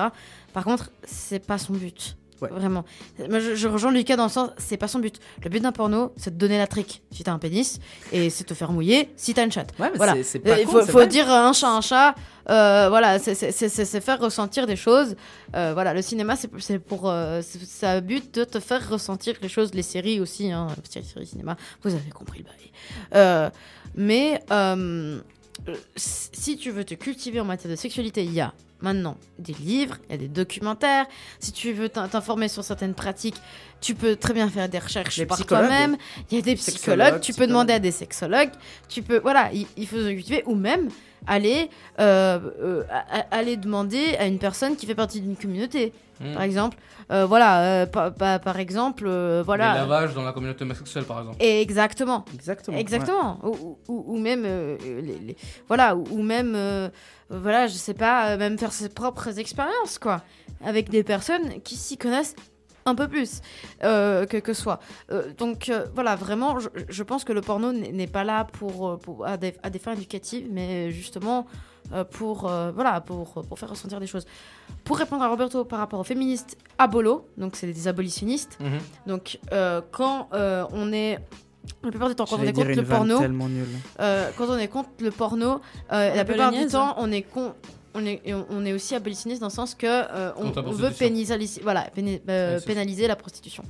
Euh, la plupart du temps, ce sont des féministes universalistes, TERF euh, et, euh, et très privilégiés qui ne comprennent pas qu'il y a des personnes qui euh, ont choisi de faire ce boulot, qui aiment de faire ce boulot, donc que ce soit dans la pornographie ou euh, une travailleuse du sexe ou un travailleur du sexe euh, qui, est dans la, euh, prostitution. Euh, Il y a des gens qui ont choisi de faire ça. Euh, Il y en a qui euh, ont été un peu contraints, mais finalement ça leur va très bien. Mais en tout cas, ce n'est pas en la euh, à, mon, à mon sens, ce n'est pas en la pénalisant euh, qu'il n'y en aura plus. Mm. C'est le métier le plus vieux du monde. si c'est le métier le plus vieux du monde, c'est qu'il va de toute Il y a une façon. raison. il y a- C'est une raison, et c'est qu'il va toujours euh, e- exister. Euh, moi, je pense que justement, il faut plutôt faciliter la, tâche aux travailleuses et travailleurs du sexe euh, pour Et que les protéger. Exactement, Mhm. les protéger euh, pour que- qu'ils payent l'AVS, en tout cas euh, ici à Genève, et que euh, voilà, et qu'il y ait des, des- des- des opportunités euh, pour ces personnes. Euh, et, et- et- et donc voilà, je pense que les TDS peuvent se euh, se défendre par rapport à ça et que et que voilà, je, je pense que c'est une c'est une vision du féminisme qui est très très erronée pour ma part. Bah, deux choses, dernier remodissement de ma part en tout cas. Euh, de un, je dirais que peut-être c'est vrai en Europe. Je connais pas la scène européenne par rapport à ça.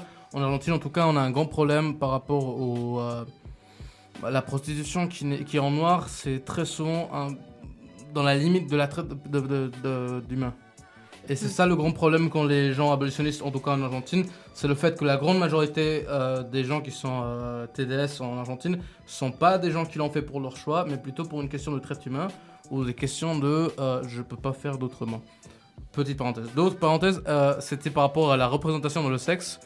C'est très important de dire que c'est pas que le sexe hétérosexuel qui est représenté dans le mainstream, il y a aussi, et ça c'est très important, la communauté LGBT le relève tout le temps, le sexe lesbien qui n'est pas réaliste en plus, Oui, parce qu'il est visé sûr. vers les hommes. Ouais. Et ça c'est un gros, une grande problématique, et ça la communauté LGBT ne va jamais arriver à, la- à le redire assez.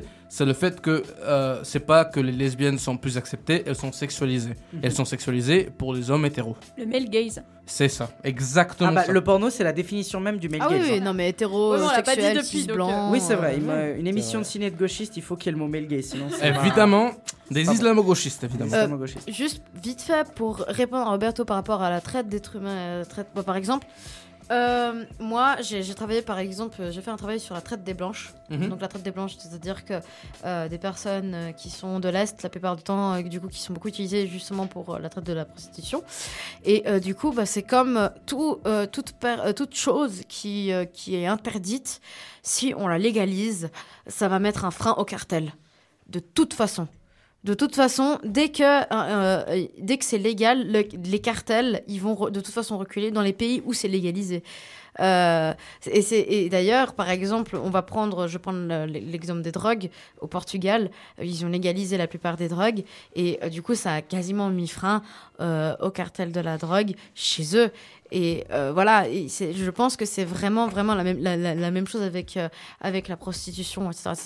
C'est que dès que c'est légalisé, les TDS, bah, peuvent, pe- peuvent, peuvent en tout cas essayer d'échapper à leur Mac. Et c'est comme ça que, que, que ça s'est passé, en tout cas, euh, pour, euh, pour certaines TDS. Je vous propose juste de ne pas continuer sur, ce trava- enfin, sur cette thématique-là des travailleurs du sexe. Oui, parce que une- du coup, une euh, une parenthèse. Ça, ça sort un peu du, du sujet qu'on avait, mais je pense qu'il y a une réflexion autour de, hum, de- disons, de, de- du cinéma qui peut aussi être un peu rapprochée hein, de cette idée. Mais est-ce que les actrices porno, elles sont pas d'une certaine manière exploitées?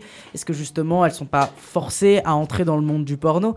Après, c'est un sujet très vaste parce que malheureusement, il y a des meufs qui entrent dans le porno un peu parce qu'elles ont besoin de thunes, et c'est vrai Mhm. qu'une grande partie le font pour ça. Il y en a d'autres qui le font parce qu'elles sont passionnées et parce qu'en fait, elles ont envie de tenter, parce qu'il y a aussi un espèce de fantasme aussi qui s'en dégage. Nikita Bellucci, quand elle en parle, elle en parle comme un, un fantasme. Mais il y a aussi Céline Tran, euh, appelée aussi Katsuni, qui elle, elle est entrée dans le porno. euh, ou- pour des questions aussi d'excitation, Euh, Angel Summer, qui est aussi une autre actrice française, qui l'a pas fait par force, mais qui l'a vraiment fait par envie d'essayer. Et il y a des femmes qui le tentent comme ça. Maintenant, la question c'est, et c'est pareil pour les acteurs en fait dans le monde. Et c'est pour ça que c'est toujours intéressant qu'on voit qu'il y a toujours moyen de faire un parallèle entre le cinéma porno et le cinéma dit normal. Euh, et ce qui montre encore pour moi que le porno c'est du cinéma, euh, c'est qu'en fait, il y a des statuts en tant que acteurs et actrices à avoir. Et qu'en fait il faut les protéger, il faut qu'au moins ils soient protégés par un contrat, il faut que justement quand ils signent un contrat en disant moi je veux faire telle ou telle scène, parce que c'est comme un acteur, hein, c'est c'est une simulation, c'est des performances, on dit beaucoup que c'est des performances, comme un acteur lambda, hein, c'est des performances qui sont du coup demandées et donc faut signer un contrat pour faire telle ou telle performance. Et de pas aller autre ou si on veut aller autre c'est de l'accepter par soi-même. Donc je pense qu'il y a tout un travail là derrière il y a toute une réflexion. Et je pense pour revenir il y a un mot qui a été souvent utilisé mais c'est la question de l'industrie. L'industrie du porno est exactement un peu pareil que la forme d'industrie Marvel des super-héros ou de l'industrie Hollywood. C'est-à-dire Hollywood et Marvel vont essayer de suivre ce qui plaît aux gens d'une certaine manière ou ce qu'ils pensent plaire aux gens.